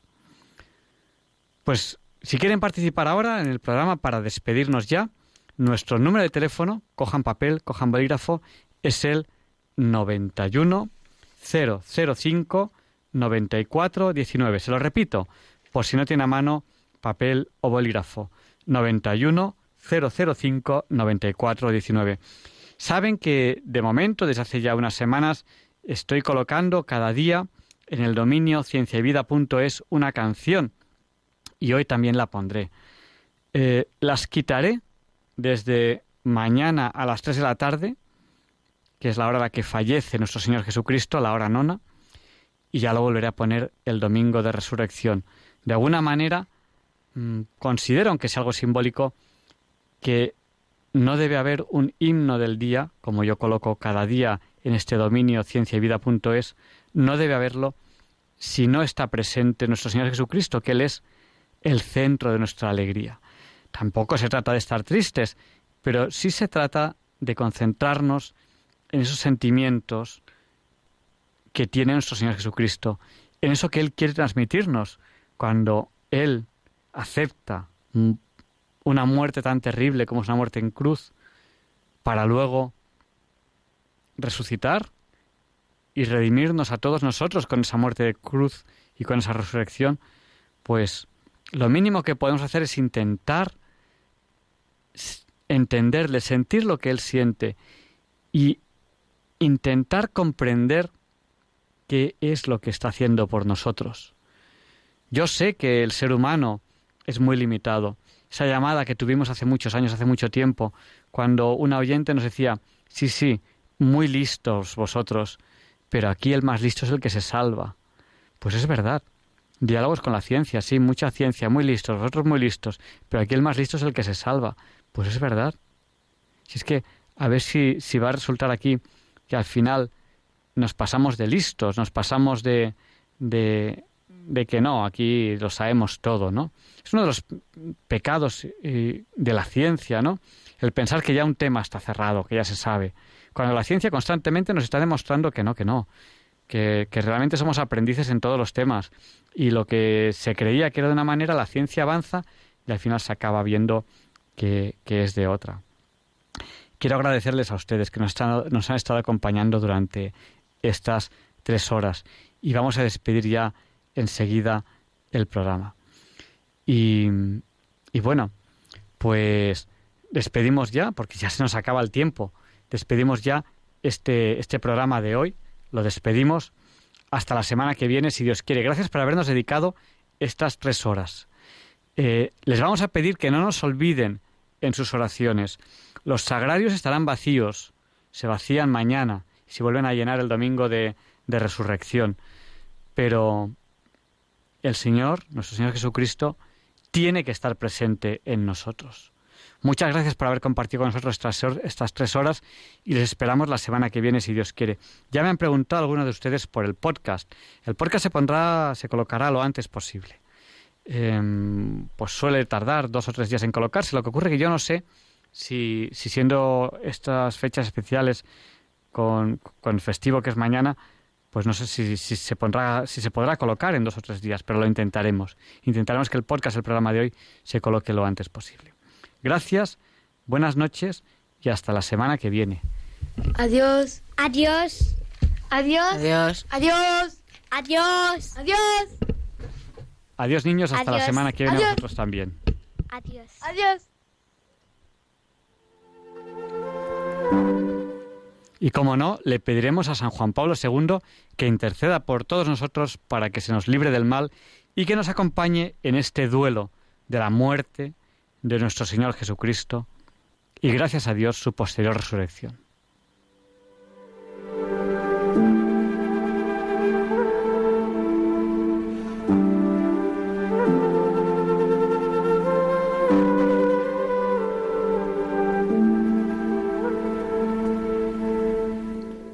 Y así concluye en Radio María el programa Diálogos con la Ciencia.